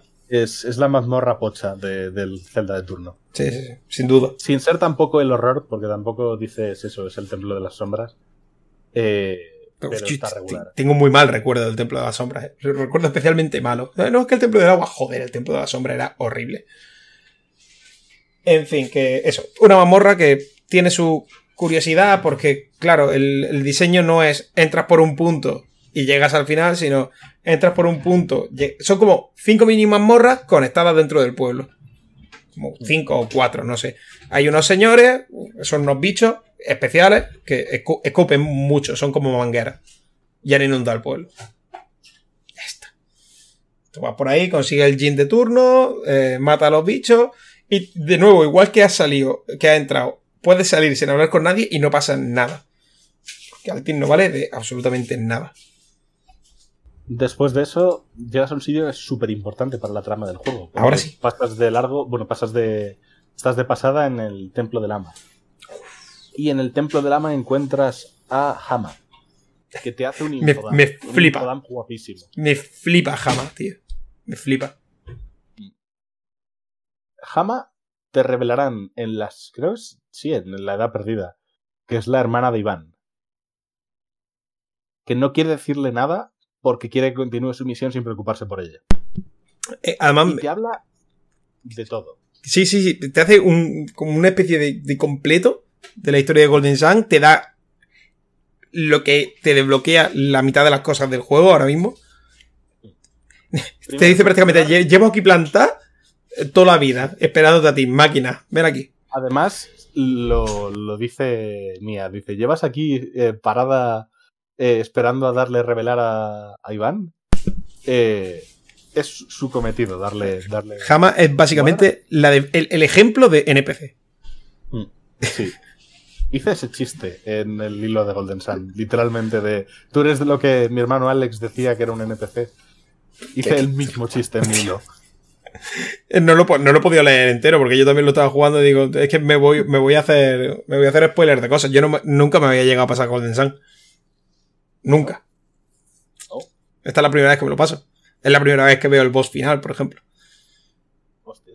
Yo, si ya te lo digo, si yo era un crío, tenía 7 8 años, me quedé atascado en el templo de Mercurio, pero como un cerdo. Como un cerdo, vaya. Y en el momento que me pasé, Golden Sun no es especialmente amable cuando te suelta el mapa del mundo. No, no, no, no, no te, no te lleva de la manita. No, no es especialmente amable. Y te pones a dar vueltas por el mapa y puedes dar 27 vueltas hasta que encuentras el pueblo que es. Entonces, sí, yo desde pequeño no fui capaz de terminarlo. Curiosamente, Sí, lo he terminado ahora con 28 años casi. La cosa es que además de darte revelar, que es súper importante, también te dice que ha presagiado que Félix tiene un destino aciago por algún motivo. Que yo hice la coña de que su destino aciago era quedarse sin voz en la secuela y no aparecer en Smash Bros. Y- De todas maneras, para la voz que tiene en la precuela o en el, por el juego actual tampoco importa, quiero decir. Sí, pero por lo menos habla, dice cosas de Sí. "Mm, yo protegeré a Sole o iros para atrás, tengo una misión. Tal cual. Habla, tiene, tiene iniciativa propia. Y luego también te dice otra cosa importante y es que eh, Saturus y Menardi son adeptos de Marte. Sí. Que es como, hostia, son, son gente como vosotros haciendo una misión como vosotros. Las cosas. Es que es lo que yo te digo. Te, te pasa el juego sin saber si eres bueno. Sí, básicamente, haces cosas y te enfrentas a gente que tiene otras motivaciones diferentes.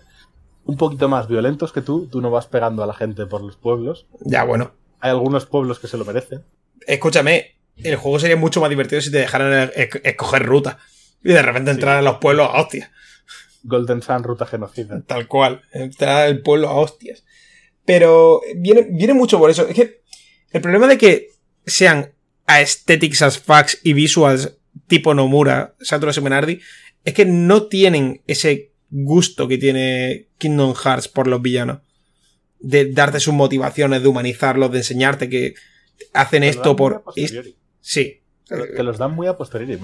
Descubres los motivos, pero al final de la edad perdida. Claro, exactamente. Tú terminas Golden Sun sin saber por qué Saturno y Menardi han hecho qué. Entonces, no, te- no tienen este buen gusto que tiene Nomura y tiene Kingdom Hearts por sus villanos. Kingdom Hearts mima al villano. Y aquí le falta un poco de mimo a Saturno y Menardi. Lo único que, digamos, me parece que bien, y me parece lo que le ponga bien la perspectiva de los villanos, es que Félix, aún ya habiendo estado eh, aún ya habiendo tú derrotado a Saturus y Menardi, dice, no, yo tengo que continuar con su misión. Y Claro. dices, hostias, espera, ¿qué está pasando aquí? Sí, sí, tal cual. Porque en teoría estaba secuestrado. Y en teoría hacía la misión contra su voluntad. Claro, lo tenían un poco como. O haces esto o.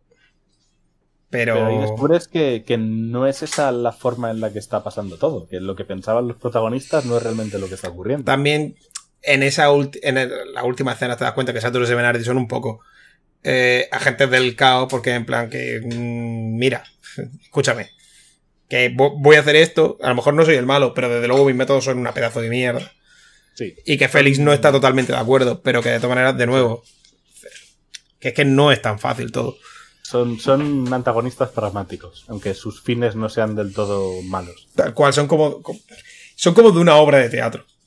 Mm. Exi- existen porque tienen que llenar un hueco. Punto. Luego ya más adelante pues se verá que no es solo por eso, pero ahora mismo existen porque tienen que llenar un hueco. El Y- caso es que después de. Mi escena, mi escena favorita de Golden Sun. ¿Cuál? La de, por favor, ayudáis a Su, que está como a cinco pasos de aquí. Y, Ga- y Gareth dice, no. No. Es verdad, casi me lo salto. Y Gareth dice, no. Eh, tenemos una misión, no vamos a ayudar a nadie. Porque Gareth hubiera encajado mejor con Saturos y Menardi. Sí. Si, si cambias a Félix por, por Gareth, Gareth lo hubiese hecho encantado. ya ves. Gareth hubiese pegado a la gente.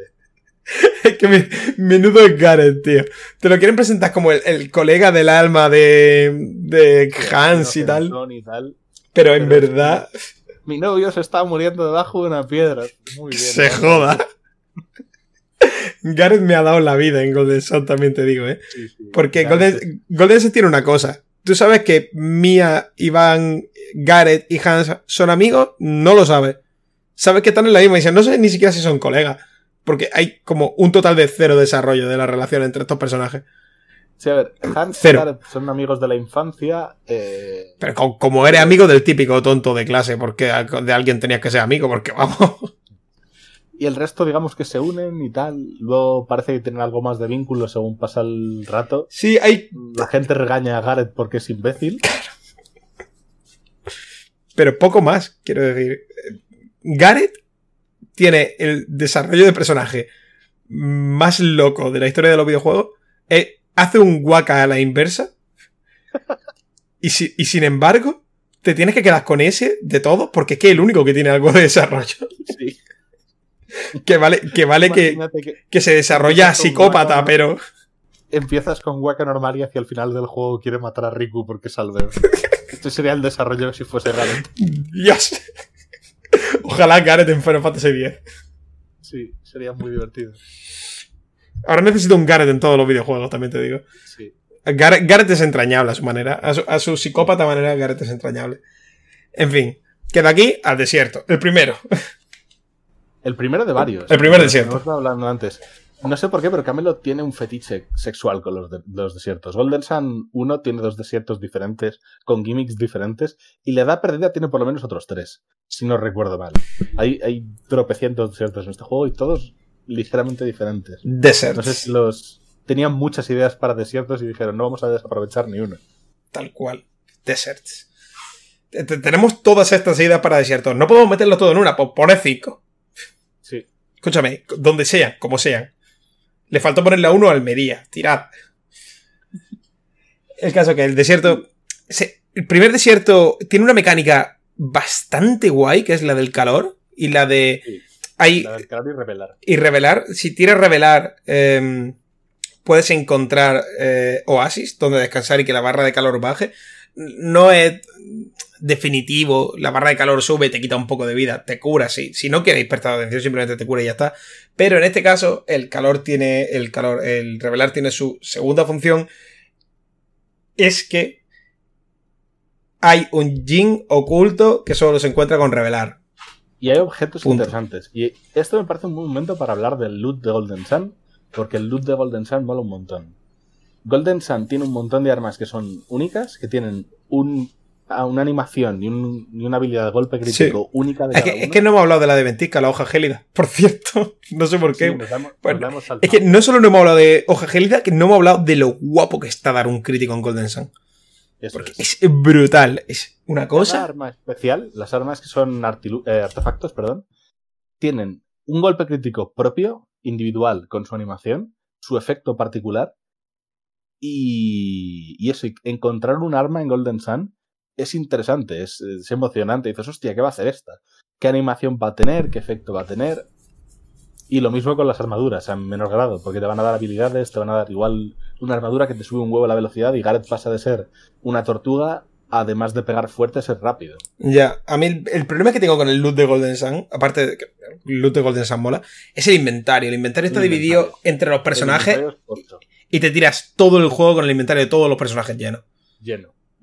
Porque se le llena de mierda. Y tú. Yo me lo he intentado gestionar de lo mejor, la mejor manera posible, pero siempre se llenaba. Sí, es, Y es que hay muchas cosas que no tienen uso, que son objetos clave que no deberían ocuparte sitio en el inventario. Tal cual.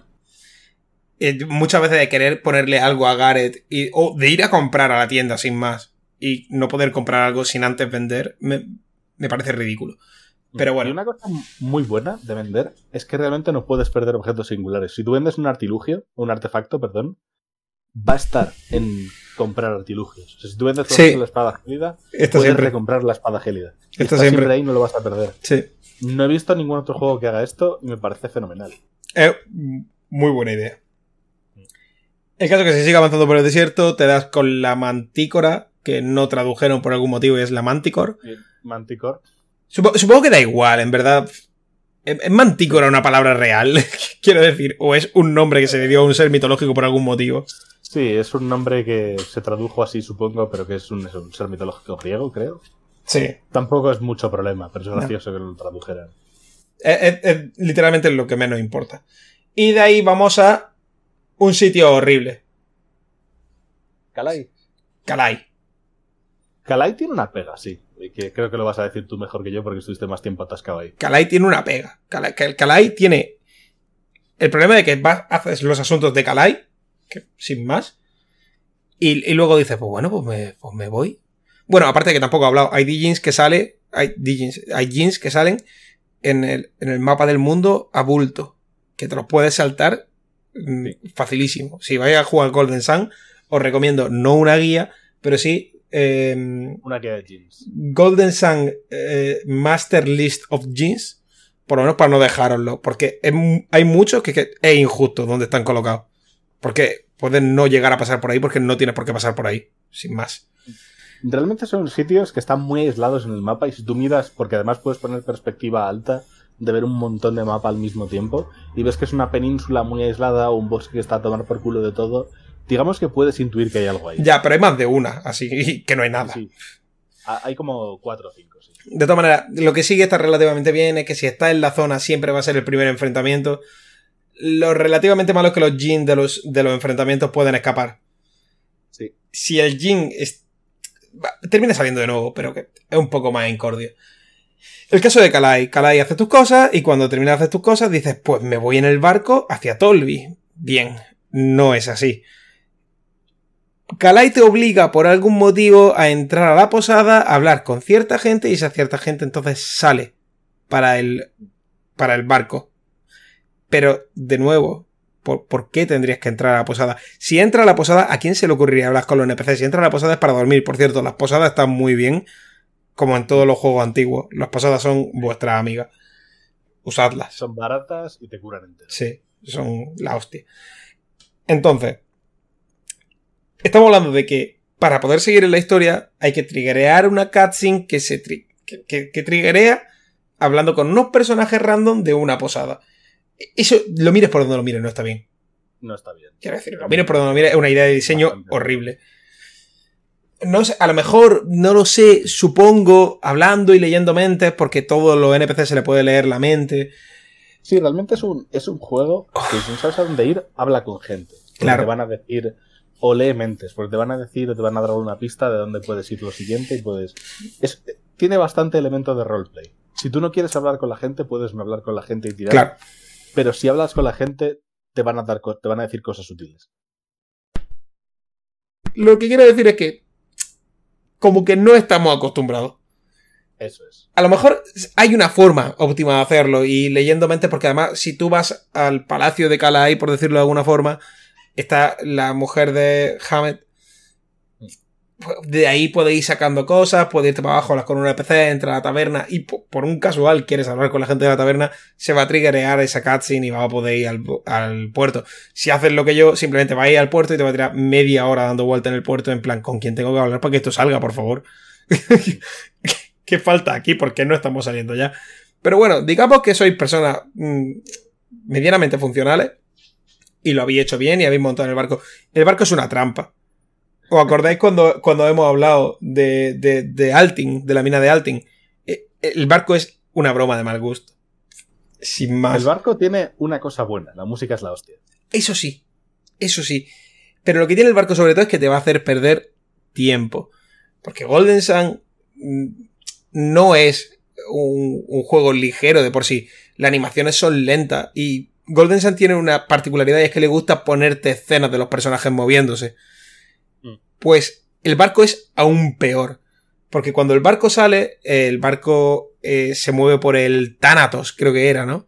Sí, el más largo. Eh, suena horrible. ¿Quién navegaría por el Thanatos? Porque además puede ir perfectamente andando desde. Kalai a Tolvi. Lo único que lo impide es como un- una especie de desprendimiento de tierra de, no sé, con, con suerte tres cubos de tierra sacado con palas. No más. No La más. gente, de, la gente de son muy vagos en general. La gente no, no se esfuerza demasiado. No. Y dicen, "Co- cogemos el, el barco. A navegar por el Thanatos. ¿Qué puede pasarnos? Hombre, con ese nombre. No sé, ¿no era, no era el nombre del, del mar del inframundo? En la, en la, la mitología griega. Creo que era algo No, así. Ese es el, el estigio. No, no, no, no. Más abajo. Puede ser. ¿no? Más abajo. No mucha- El, mar del lava del inframundo, algo así. Puede, puede ser. Me suena de haber jugado, me suena de haber jugado a Hades. Así de claro lo digo. Ah, vale, vale. Puede ser. No he jugado antes. Puede ser algo de eso. Oh, eh, es buenísimo. Eh, el caso es que empieza todo eso después de una cinemática larguísima de unos señores que quieren ir al coloso y el capitán diciendo no porque no encuentro mi ojo mi mierda Eh, no me acuerdo ahora exactamente cuál era porque me molestó tanto que dije ¿qué está pasando aquí? claro el, el- el capitán eh, Mm. es supersticioso Era un, un ancla. Era un ancla, un ancla, es verdad, un ancla. El capitán era supersticioso y no podía salir a navegar sin su. Primero sin una cosa, luego sin otra cosa y luego sin su anclita. No quería salir, no que nos morimos. A ver, capitán, que navegas por el Thanatos, coño. Un Sí. poquito de. Tienes que estar acostumbrado a los Krakens. Un poquito de, efectivamente. Cuando ya por fin sale, eh, empiezan a abordar los monstruos. Y los monstruos, por cada vez que abordan, se quitan de en medio a un remero. A lo que el capitán dice, pues busquemos a alguien que reme. Te mandan proteger a los remeros y haces el peor trabajo de la historia, porque siempre se cargan a un remero. Claro, es que, efectivamente. Entonces tú te vas, tienes que ir al, a donde están los NPC, que son pasajeros, y elegir a un remero. ¿A cuál eliges? Yo elegí primero al más gordo y luego a dos mujeres. No, y a un pelana. ¿Por qué a dos mujeres? Mm, Porque son los que estaban más cerca. no pensé que tiré por un... Eran los que estaban más cerca. O sea que no hiciste para la isla de los piratas, en ningún momento. Había que hacer algo ahí para la isla de los piratas. Es que yo de verdad que no lo sabía. Y si coges una esta de, de, rem- de remo desequilibrada, en plan de que los de un lado tiren mucho más que los del otro Ah. lado, en vez de llegar a, a Tolvi, te desvías del camino y terminas en la isla pirata. Y puedes hacer una primera incursión en la isla, en la isla pirata y hacerte como un tercio de la mazmorra. Oh, pues no, no lo hice. Y mira que lo mío tenía que estar desequilibrado, vaya. pues, No todo desequilibrado, tienes que estar 100% desequilibrado. ah, hostia, a lo mejor no. Llegas a, a la isla pirata y dices, bueno, pues hemos cogido a los peores remeros. Y puedes investigarla un rato, conseguir algún objetillo. Tampoco te dan muchísima cosa de valor, pero te sirve para ganar un poco de experiencia porque hay monstruos fuertes manejables, digamos. Puedes cargártelos sin tampoco muchísimo problema, pero dan bastante experiencia. Eso está bien. Eh, Mira, algo que no el- sabía. El Jin no lo puedes coger en la primera internada. Solo faltaba, ya iría rotísimo. El caso es que una vez mm, pone el primer remero, se repite una escena, se repite otra escena, porque además totalmente reciclar, no hay ningún cambio. Y La cada misma escena, además es como el grupo mirando en plan como pegan a un, a un remero y Tal cual. Esto era evitable. Eso. Además, cada- se repiten como cinco escenas y cada, cin- y cada una de esas escenas dura como 20 segundos. Es, es agónico. A muchos niveles, es muy agónico. Y eso lo tienes que hacer cuatro veces. Es que, es que de verdad me molesta tanto el barco. Me molesta tanto porque el juego es precioso y es la hostia y es súper único de principio a fin. Pero luego existe el barco. Y el barco es. Es puro hastío. Pues cuando terminas de hacer esto y de querer pegarte un tiro en las pelotas, aparece el Kraken. Peleas con el Kraken. El Kraken, si me preguntan a mí, es muy sencillo. Pero ya hace más daño. Ha, ha habido un salto en. De los monstruos de antes hasta el Kraken. Hay un saltito. No me, no me mató, pero tuve que resetear porque me mató un personaje en plan en su último ataque y dije, va, no quiero perder la expo. Claro. Y, y tuve que resetear. Ya pega un poquito más fuerte. Es que el- yo lo noté. Dije, aquí hay un pico. No, no hay ningún pico en Golden Sun realmente. No, pero fue el primer, el primer jefe que me mató un personaje. Claro. Eso ya era un, un piquito. Y ya, pues te lo carga y, y sigues para adelante con mucho miedo. Porque hay un momento, justo después de matar al Kraken, que parece que se va a repetir. no más, por favor. Parece que se va a repetir lo de los remeros. Y y solo quieren morirte. Pero luego resulta que no, que todo está bien. Y hay una cosa muy guay. Según a los remeros que elija, al final del viaje, Se te quejan. tienen una frase. No, hay, hay una, una de las que yo puse a remar, que dice, pues no lo tenía todo claro, pero al final me lo he pasado bien. en plan, Sí, sí, sí, hay, hay una que le, que le gusta remar. What? Parece que no, pero le gusta remar. Pero en plan, el abuelo dice, no te lo perdonaré jamás. Hay un abuelete que si le pones a remar, te echa un mal de ojo chungo. es muy gracioso. Habría que verlas todas según a quien coja y tal, pero en, en principio es gracioso. En principio es gracioso. Y veamos qué sería lo siguiente, ya Tolby, ¿no? Tolby, Tolby. Tolby. El gacha. Sí. El, el, ga- el gacha de tirar, monedas. Horas, porque tienes. Durante todo el juego te han estado dando eh, cartitas de estas de. que eran? Las cartas eran para la. Tic- ticket de juego. Para la ruleta y las monedas son para. Para la fuente. La fuente básicamente sirve para sacarte armaduras muy guapas y armas muy guapas. Porque te dan las, ar- las armas que son las que el crítico mete instakill, que está muy bien, la espada asesina. Y la armadura son en plan la capucha ninja y cosas así, que te dan además son variados, no solo defensa, es defensa y a lo mejor agilidad. Y luego además, en la ruleta puedes conseguir armaduras que no te ocupan slot de armaduras. Son la, la camisa esta de mitrilo, Sí. te- que, que son súper útiles. Y luego además las hiperbotas, o las botas, no me acuerdo cuáles son, las botas de ir rápido. Que depende, puedes coger hiperbotas o botas de, de velocidad. Y las hiperbotas son, te aumenta el, el porcentaje de, de acierto del crítico, que son la hostia. Y si tienes algún personaje lento, que realmente no vayas a hacer críticos con él, como sería Mia, pues le pones las de velocidad y así te cura la primera. Claro. Que es que Claro. los tu- si no tocas la velocidad, los turnos están pero predeterminados a muerte. Va primero Iván, luego va Hans, luego va Mia y luego va Gareth. Luego va Gareth. So- Son los turnos de Golden Sun. Sí. Ya, Y- si tú tocas, tú toqueteas un poquito esas stats, pues. Ojo, Gareth pegando primero, ¿eh? Yo a Gareth le subí bastante la velocidad. que al final iba con casi el orden normal o eh, Iván, Mia, Hans, Gareth. Pero todos tenían buena velocidad, todos sobrepasaban en velocidad a, a los jefes, quitando los últimos de todo. Que Lo último de todo es que creo que no se les puede outspeedear de ninguna manera. Puede ser, porque además tienen varias acciones. Sí. Y el caso es eso, haces el gacha, que te puedes tirar un buen rato, porque los minijuegos les hace falta, te hace falta un ratito de acostumbrarte a ellos para sacar cosas buenas del gacha. Y después de eso te piden que ayudes a Babi, el dictador de, de Tolby. El dictador. Que te, que te lo pinta como una persona muy amable, pero. mm, No te lo pintan como una persona muy amable en ningún momento. Nadie, quiero decir, su, su gente le, le respeta por miedo casi. Pero, pero no te le pintan como una buena persona. A ver, pongámonos en situación, vale. Babi es un señor de en torno a 150 años, que es el alcalde vitalicio de Tolby, vitalicio, porque lleva desde hace como 100 años siendo alcalde de Tolby, vive en una mansión enorme, tiene secuestrada a una niña de la, del pueblo vecino, la Libero, simplemente para extorsionar al pueblo de la Libero, para que le construyan su faro. Y, y, ¿y qué más ha hecho? Ah, y es inmortal más o menos porque robó la fórmula de la inmortalidad al pueblo de Lemuria. Bueno, no sé- son como tal, no robó la fórmula, robó tanta inmortalidad. Robó un puñado de la fórmula, en plan una cantidad finita del líquido que da la inmortalidad. Y la tiene escondida para que nadie se la quede, solo la puede beber él, la tiene escondida en una cueva.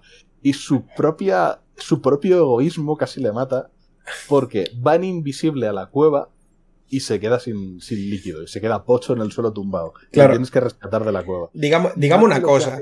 Cuando he dicho que te lo pintan amable, lo digo por una cosa muy clara. Y es que sin Babi, por decirlo de alguna forma, no habr- tendríamos un total de cero conocimiento de lo Sí, que se no, viene. Es útil para tu grupo, porque colabora con tu grupo porque tienen los mismos objetivos que tú. Pero no es bueno. No, bueno, no es.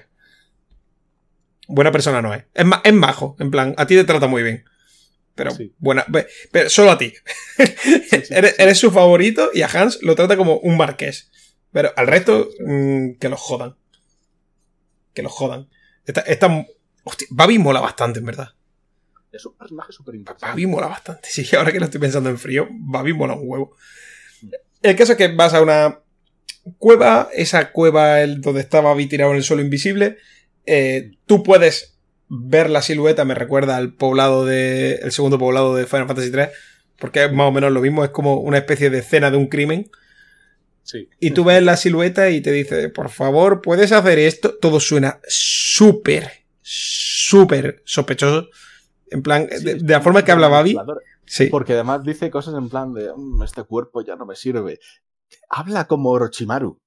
O como Sí. Sí, sí, sí, sí. sí. Habla Sí, sospechoso, como si fuese a robarle el cuerpo. a Han. Si fuese robarle el cuerpo a Hans, sí. Pues hace una serie de. Iba a decir una serie de puzzles, no es verdad. Te mueves en la oscuridad porque es el gimmick de esa mazmorra. Es como el túnel roca, solo tiene un rango de visión finito. Te mueves por ahí, haces un puzzle de colores que es relativamente sencillo y consigues la pócima. Vas, ayudas a Babi y Babi te incluye en el coloso. El coloso es como una especie de eh, humor amarillo, sí, pero, pero con, pero con hostias. Pero realmente es humor amarillo. Es es humor amarillo con hostias. es literalmente pasar un puñado de plataformas, hacer en plan cosas de escalada chungas y al final haces lo del sumo. Claro. Pero con hostias de verdad. Es humor amarillo con hostias. Es humor amarillo. Como. Sí, sí. Como Babi es. Humor amarillo. Como. Y Pues claro. Babi está que sí, que también es el, el dictador del castillo. Sí, sí, sí. Y como Babi hace lo que le da la puta gana, pues mientras que los otros han tenido que pasar un montón de rondas preliminares y todo el rollo, a ti te mete directamente en las finales. Que por cierto, hay un detalle guay que me gusta bastante y es que están todos los círculos donde se ponen los finalistas muy bien dibujados y tal. Y luego hay uno al lado, como aparte, ya totalmente descuadrado del resto, pintado con tiza mal y es donde vas tú, porque ha sido una cosa de Babi de última hora. Está bastante guay. Pues de- el- en el barco que ibas de Tolby es porque la gente iba al Coloso a ver e- ese torneo.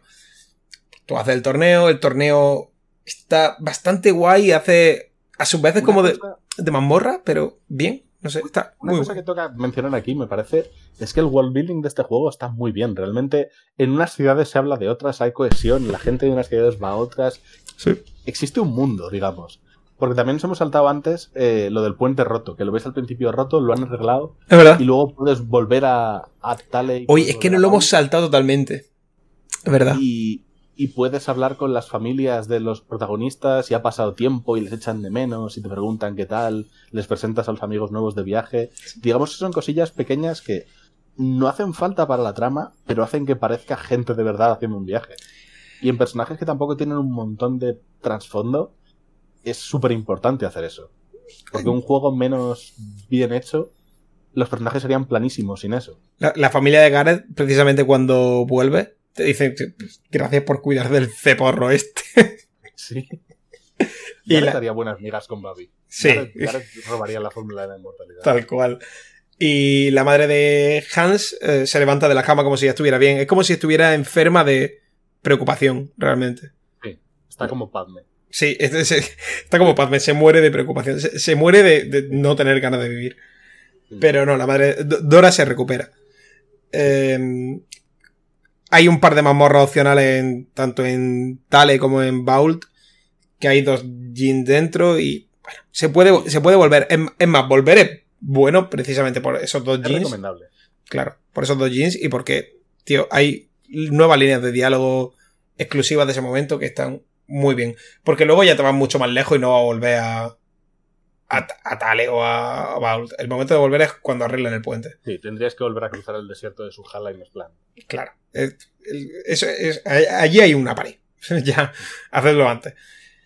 El caso es que haces Coloso, eh, que además puedes hacer que tus amigos hagan trampa para ayudarte. Me encanta. Eh, Es que, de, verdad, es literalmente meter a gente entre el público para que haga trampa. Sí. La más cruel es que puedes hacerle el paro este a una persona que está moviendo un, un artilugio, una cinta transportadora. Eso, es roza lo cruel, roza lo sociópata. Tal cual. Y, se, queda parado. También hay uno que, eh, como en. Tanto en humor amarillo como, si queréis, Fall que hay como unas plataformas que entran y salen, entran y salen para empujar a la gente abajo.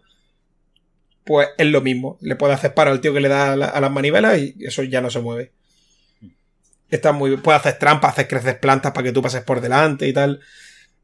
Al final, hacer las tres rondas son como una especie de mínima morra porque tienes que utilizar la sinergia de forma inteligente o no hacerlo porque no tiene ningún tipo de importancia. Sí, al final la cosa es que si lo haces y llegas antes al- a la arena, consigues un arma o una armadura mejor que la que conseguiría tu rival. Si no se la queda tu rival, te quedas con una chusta y tienes ventaja en la pelea contra un gladiador. Pero que no la necesitas, la, la chusta vale. Sí, a ver, los, los dos primeros gladiadores son fáciles. El único complicadillo es el de la tercera ronda. Lo guay de lo- estos gladiadores es que alrededor de, de estas pruebas hay cofres. Si las coges, pues puede haber una avellana, puede haber una bomba de humo, puede haber objetos. Y estos gladiadores usan los objetos. En plan, estos, estos gladiadores no son un monstruo, son inteligentes, entre comillas. Claro, inteligentes entre comillas y utilizan los objetos. De todas maneras, no son rival para una persona que puede usar sinergia y puede usar jeans, porque eres un tramposo. Gana- ganas coloso porque haces trampa. Y si ganas, además, tienes un objeto adicional que creo que era puta mierda, era el gorro ese que te aumenta el número de encuentros aleatorios. Ah, ¿Quién sí. querría esto? Un enfermo, un- Gareth, un psicópata. Sí. Un psicópata.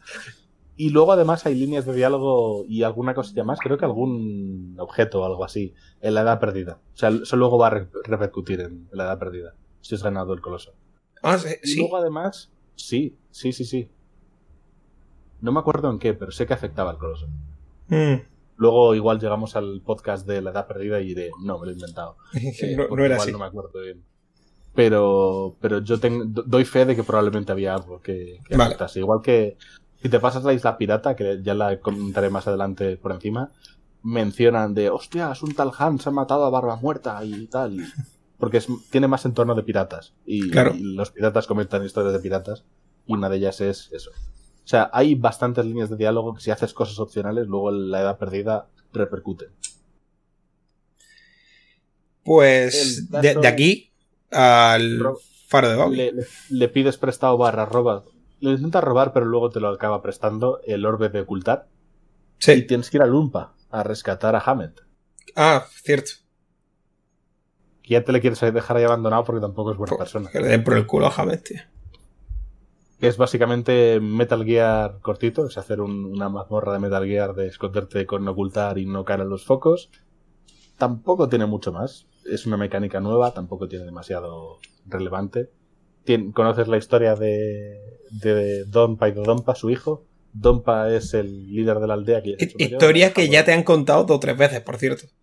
En Sí, plan, que sí, sí. Dompa era un señor justo y tal, aunque era un ladrón, pero. Sí, y luego su hijo es un hijo de puta y a- ataca a todo el mundo y secuestra y extorsiona. Y a Hammett le tiene y no piensan devolverle porque quieren ganar más dinero quitándoselo a Kalai. Sí. Es. Has oído la historia, pero luego digamos que la vives en persona y conoces a los personajes de los que llevas oyendo hablar igual 10 horas. Tal cual. Pero es que no tiene ninguna importancia. En un momento vas, lo haces y te vuelves. Tampoco Sí. ganas nada. Aprendes lore de la ruta de la seda. Ah, Sí. importante, importante. Eh, con Babi, que se nos ha olvidado. Babi te cuenta un montón de lore. Te cuenta un montón de movidas de los lemurianos. Mira, lo tengo aquí apuntado porque Babi te abre un huevo de cabos. Sí. Me lo apunté aquí. Espera un segundo que vaya hasta donde está Babi. Eh, ¿Dónde está? Aquí. Babi te dice que viajó con Lumpa, el que creó el pueblo de Lumpa, Sí. hace 100 años a Lemuria. Exactamente. Y robó la medicina esta que te hace inmortal. Que, y que envejece muy muy despacio gracias a ella, a ella, pero que se le está acabando. Que lleva siendo casi un siglo, casi desde que volvió desde Lemuria, siendo alcalde. Eh, y, ah, y que creó una escuela de alquimia y, re- y reunía a chavalines pequeños que sabían hacer alquimia y eran prometedores como Kraden, simplemente para ver si podían replicar la fórmula 100% egoísta. Tal cual, tal cual. Eso, eso lo cuentan. En plan, solo juntaba gente a ver si podían hacer esto. Sí, era básicamente como si el profesor Xavier quisiera hacerse inmortal a, base- a costa de sus, de sus aprendices. Un poco así. Casi Orochimaru. Es literalmente casi Orochimaru. Pero eh, eh, el- cuando hablamos de lo gris que es eh, Golden Sun, eh, está Babi. Babi quiere ser inmortal. ¿Algo, ¿Es algo bueno o algo malo? En verdad da igual. Si es que Babi, quitando lo del faro, Babi no molesta. Babi está en Tolby con sus mierdas. No, el faro lo hace porque quiere ser inmortal. El faro Efectivamente. lo hace porque quiere iluminar el mar y encontrar Lemuria otra vez. Efectivamente. La cosa está en. Babi no es per se una mala persona. Babi, en cuanto encuentra el más mínimo atisbo, es cuando. de la inmortalidad, es cuando hace clic. Entonces, cuando conoce a Hans, en plan, mira, te doy lo que te haga falta. Mm, que te he visto usar la sinergia. Por favor, tira. Haz algo. Sácame algo. Y Entonces- es curioso. a- ahora el mar está hecho mierda. El mar está súper turbulento y ya solo un barco lemurio puede zarpar. Un barco lemurio, por cierto, que. Que lo tiene él. Efectivamente. El caso es eso, es lo que quería decir sobre Babi, que se me había olvidado la conversación y es un montón de lore y un montón de plot hooks para, para la edad perdida. Efectivamente. Entonces, Babi te manda al faro de Babi. Si tienes que cruzar el... Sí, que lo ha puesto a su nombre porque es un egocéntrico. Literal, porque Eh. es lo que tienen los dictadores. Sí. Tienes que cruzar para ello el desierto de Sujala. Y el desierto de Sujala es un gimmick completamente diferente. Es usar la l- sinergia de llover para parar unos tornados. Sí. De lo que sale un bicho. Sí. Durillo, pero tampoco súper complicado. No, son bichos un- un poquito más largos de la cuenta, pero no son difíciles. El caso es que en este desierto, en Sujala, hay un tornado muy gordo que te lleva a la isla de los piratas. Sí. Y luego hay un Y- tornado muy gordo que te persigue, que es donde está el boss final del, de- del desierto. No hace falta hacerlo. Sí. Puedes, ¿Vale? Puedes, subir del tornado. puedes subir del tornado. No hace falta hacerlo. Voy a cubrir rápidamente la isla pirata. Vale. Es básicamente mm, 10 pisos de, de mazmorras y de puzzles. Probablemente de los más complicados de, de las mazmorras en general. Tampoco son de herniarte, pero son un poquito más complejos. Hay un Jin que tienes que perseguirlo por un piso completo de, de la esta haciendo puzzles. Y tiene el único caso de todo el juego en el que un bloque de mover de estos no parece tan claro que lo tengas que usar mo- mover usando mover es un poquito obtuso. Yo creo que podrían haberlo indicado mejor, haberte dejado un poquito más espacio para moverlo. Pero mi única queja de eso. Y luego al final llegas al barco pirata, donde está el boss opcional. Es un poco el, el o el eh, Ar- eh, Arma Rubí de, de este juego, que se llama Barba Muerta, que es un pirata tocho que pega muy fuerte y aguanta muchos golpes. Básicamente yo lo maté por otra, spameando invocaciones, como un cerdo. ¿Cómo se juega con el Sun? Y es el único sitio donde puedes conseguir el anillo eh, bendito, creo que se llama, que es lo único que te permite equiparte armas y armaduras malditas sin sufrir el efecto de la maldición. Que son armas de la hostia de fuertes o y armaduras de la hostia de resistentes, pero que te ponen la maldición y te pueden poseer el personaje. Pues bien, no lo sabía porque no, yo no llegué a la isla de los piratas. No, no es que no llegara a la isla de los piratas, es que no, no accedí. Porque, Ya. como ya he dicho, no estaba jugando con guía, entonces. Hay dos pues puntos, llegas y- me salté los dos puntos. Pues eso. Ese anillo, además, es el único que existe en los dos juegos. Si no has conseguido el anillo eh, bendito, como se llame, aquí, no vas a poder utilizar armas malditas luego nunca más en el resto de, de la duología. Qué guapo. Así que te has quedado sin, No pasa nada. sin eso. No pasa nada, no pasa nada. Bueno, pasas el desierto y llegas a. La libero. Un, un desfiladero y te encuentras a gente pocha tirada por el suelo y me hace gracia porque Ioden, que es el número 2 de Babi, dice: ¡Qué monstruos! Han masacrado a nuestros soldados. Como, monstruos ellos, ¿eh, cabrón? Que vosotros estáis haciendo cosas peores casi. Pasas de largo por el desfiladero, haces el faro de Venus, porque tienes que hacer un segmento del faro de Venus para activar el camino, y luego ya sí que vas a la libero. Eh, este, este- este segmento del faro de Venus, por cierto, puedes no hacerlo y tener que darte la vuelta. Claro, puedes Hay- hay que hacerlo. darte cuenta y tener luego que salirte del faro de Babi, volver y hacerte el segmento del faro de Venus. Hay que hacerlo, Sí, efectivamente. Es un poquito putada. Es un poquito putada. Pero bueno, Y llegas al libero y ves exactamente lo mucho que quieren los habitantes de la libero Babi, que es cero. Porque eso, han secuestrado a la hija adoptiva del alcalde, les están extorsionando para que trabajen en un faro enorme eh, y les tienen cogidos por las pelotas. Hay soldados de, de Tolby en la Libero. Sí. Es casi ocupación full. Eh, eh, literalmente Rusia en Ucrania. Eh, ¿Cómo funciona eso? Y haces el faro de Babi, que es en plan una mazmorra casi subterránea. Realmente no tiene mucho por encima del suelo. No, casi nada. Haces nada. eso, llegas a la otra parte del, del faro de Venus y eso ya sería la mazmorra final. Y una cosa que no me gusta, un detalle tonto que se podían haber editado, es que hay viaje, hay un camino, un atajo para salir del faro de Venus desde la segunda zona, pero que no se te queda guardado, con lo cual tienes que volver a repetir todo el faro de Babi si quieres volver a salir y volver a entrar. Hostia, eso no lo sabía. Porque, porque yo me había saltado sin querer el- la isla pirata. O Entiendo. sea, quería- digo, vale, me hago la vía esta rápida y tengo unos niveles más para pegarme con el boss secreto. Claro. No, me tocó repetir el faro de Babi. Pues el caso del faro de Venus en particular es que es una morra final muy sólida. Me, pare- me parece un poco coñazo, a lo mejor un poco larga además porque no te tiene acostumbrado Golden Sun a eso. Pero sí que tienes que utilizar todas las herramientas que te ha dado Golden Sun a lo largo del juego. Tienes que utilizar la lluvia, tienes que utilizar mover, tienes que utilizar eh, elevar, elevar no, el- ¿cómo se llama? Desplazar, Sí, Todo. elevar, elevar. Elevar también, todo, todo, tienes que usarlo todo. Y está guay, porque eh, ya te digo, cosas que te han enseñado en el templo de Sone, lo terminas usando en, en el templo, en el faro de Venus. Faro de Venus. Eh, Y además tiene también lo de las cascadas estas faro de tierra, porque es el, el faro del elemento de tierra, pero son como las de agua de del de Mercurio. Sí, es más, tienes que meterte por una por un par de esas si quieres llegar al final. Entonces, todo lo que te han ido enseñando a lo largo del juego se pone en práctica en la última mazmorra y completa un círculo y es la hostia, porque muchas veces cosas que te han enseñado al principio son totalmente inútiles cuando llega al final. En este caso, no. La, la sinergia es tan redonda que funciona en cualquier caso y en cualquier punto del juego. También choca un poco la cantidad de pocos niveles que subes, porque yo no sé si he terminado al 30 y poco.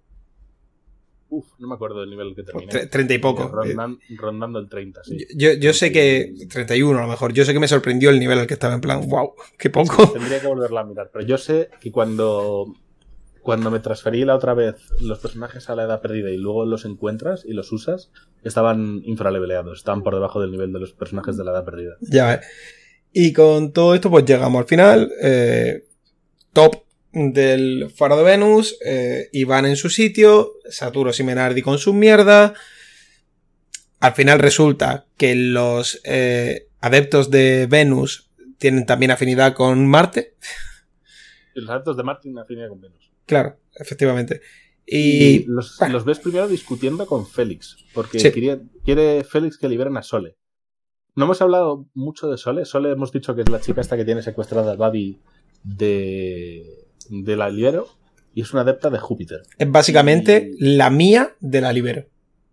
Básicamente. La, la, la Iván de la Libero. No, no, lo- bueno, Ah, bueno, sí, la- es la, mía. mía, Es, esta esta especial que puede abrir un. Sí, sí, sí. Por decirlo de alguna forma. Que puede abrir un templo.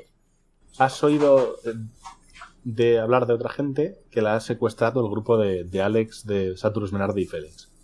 Ujú. Y Félix, digamos que se tiene un papel como protector de, de Sole. Y eso les lleva a conflicto con Saturus y Menardi, porque ellos son un poquito más retorcidos, un poco más cabrones. Ellos quieren aprovechar todas las debilidades de todo el mundo. Están, ta- están también ya, este, llegado a ese punto, están también un poquito más desesperados, tienen un poco más de prisa para hacer todas las cosas y se les ve un Sí. poco más el ramalazo hijo de puta. Sí. Pero que hasta ese momento son muy elegantes. El caso es que te roban el bastón de chamán. Se lo das, más bien. se, se lo das porque te extorsionan. Sí. y luego no cumplen la promesa.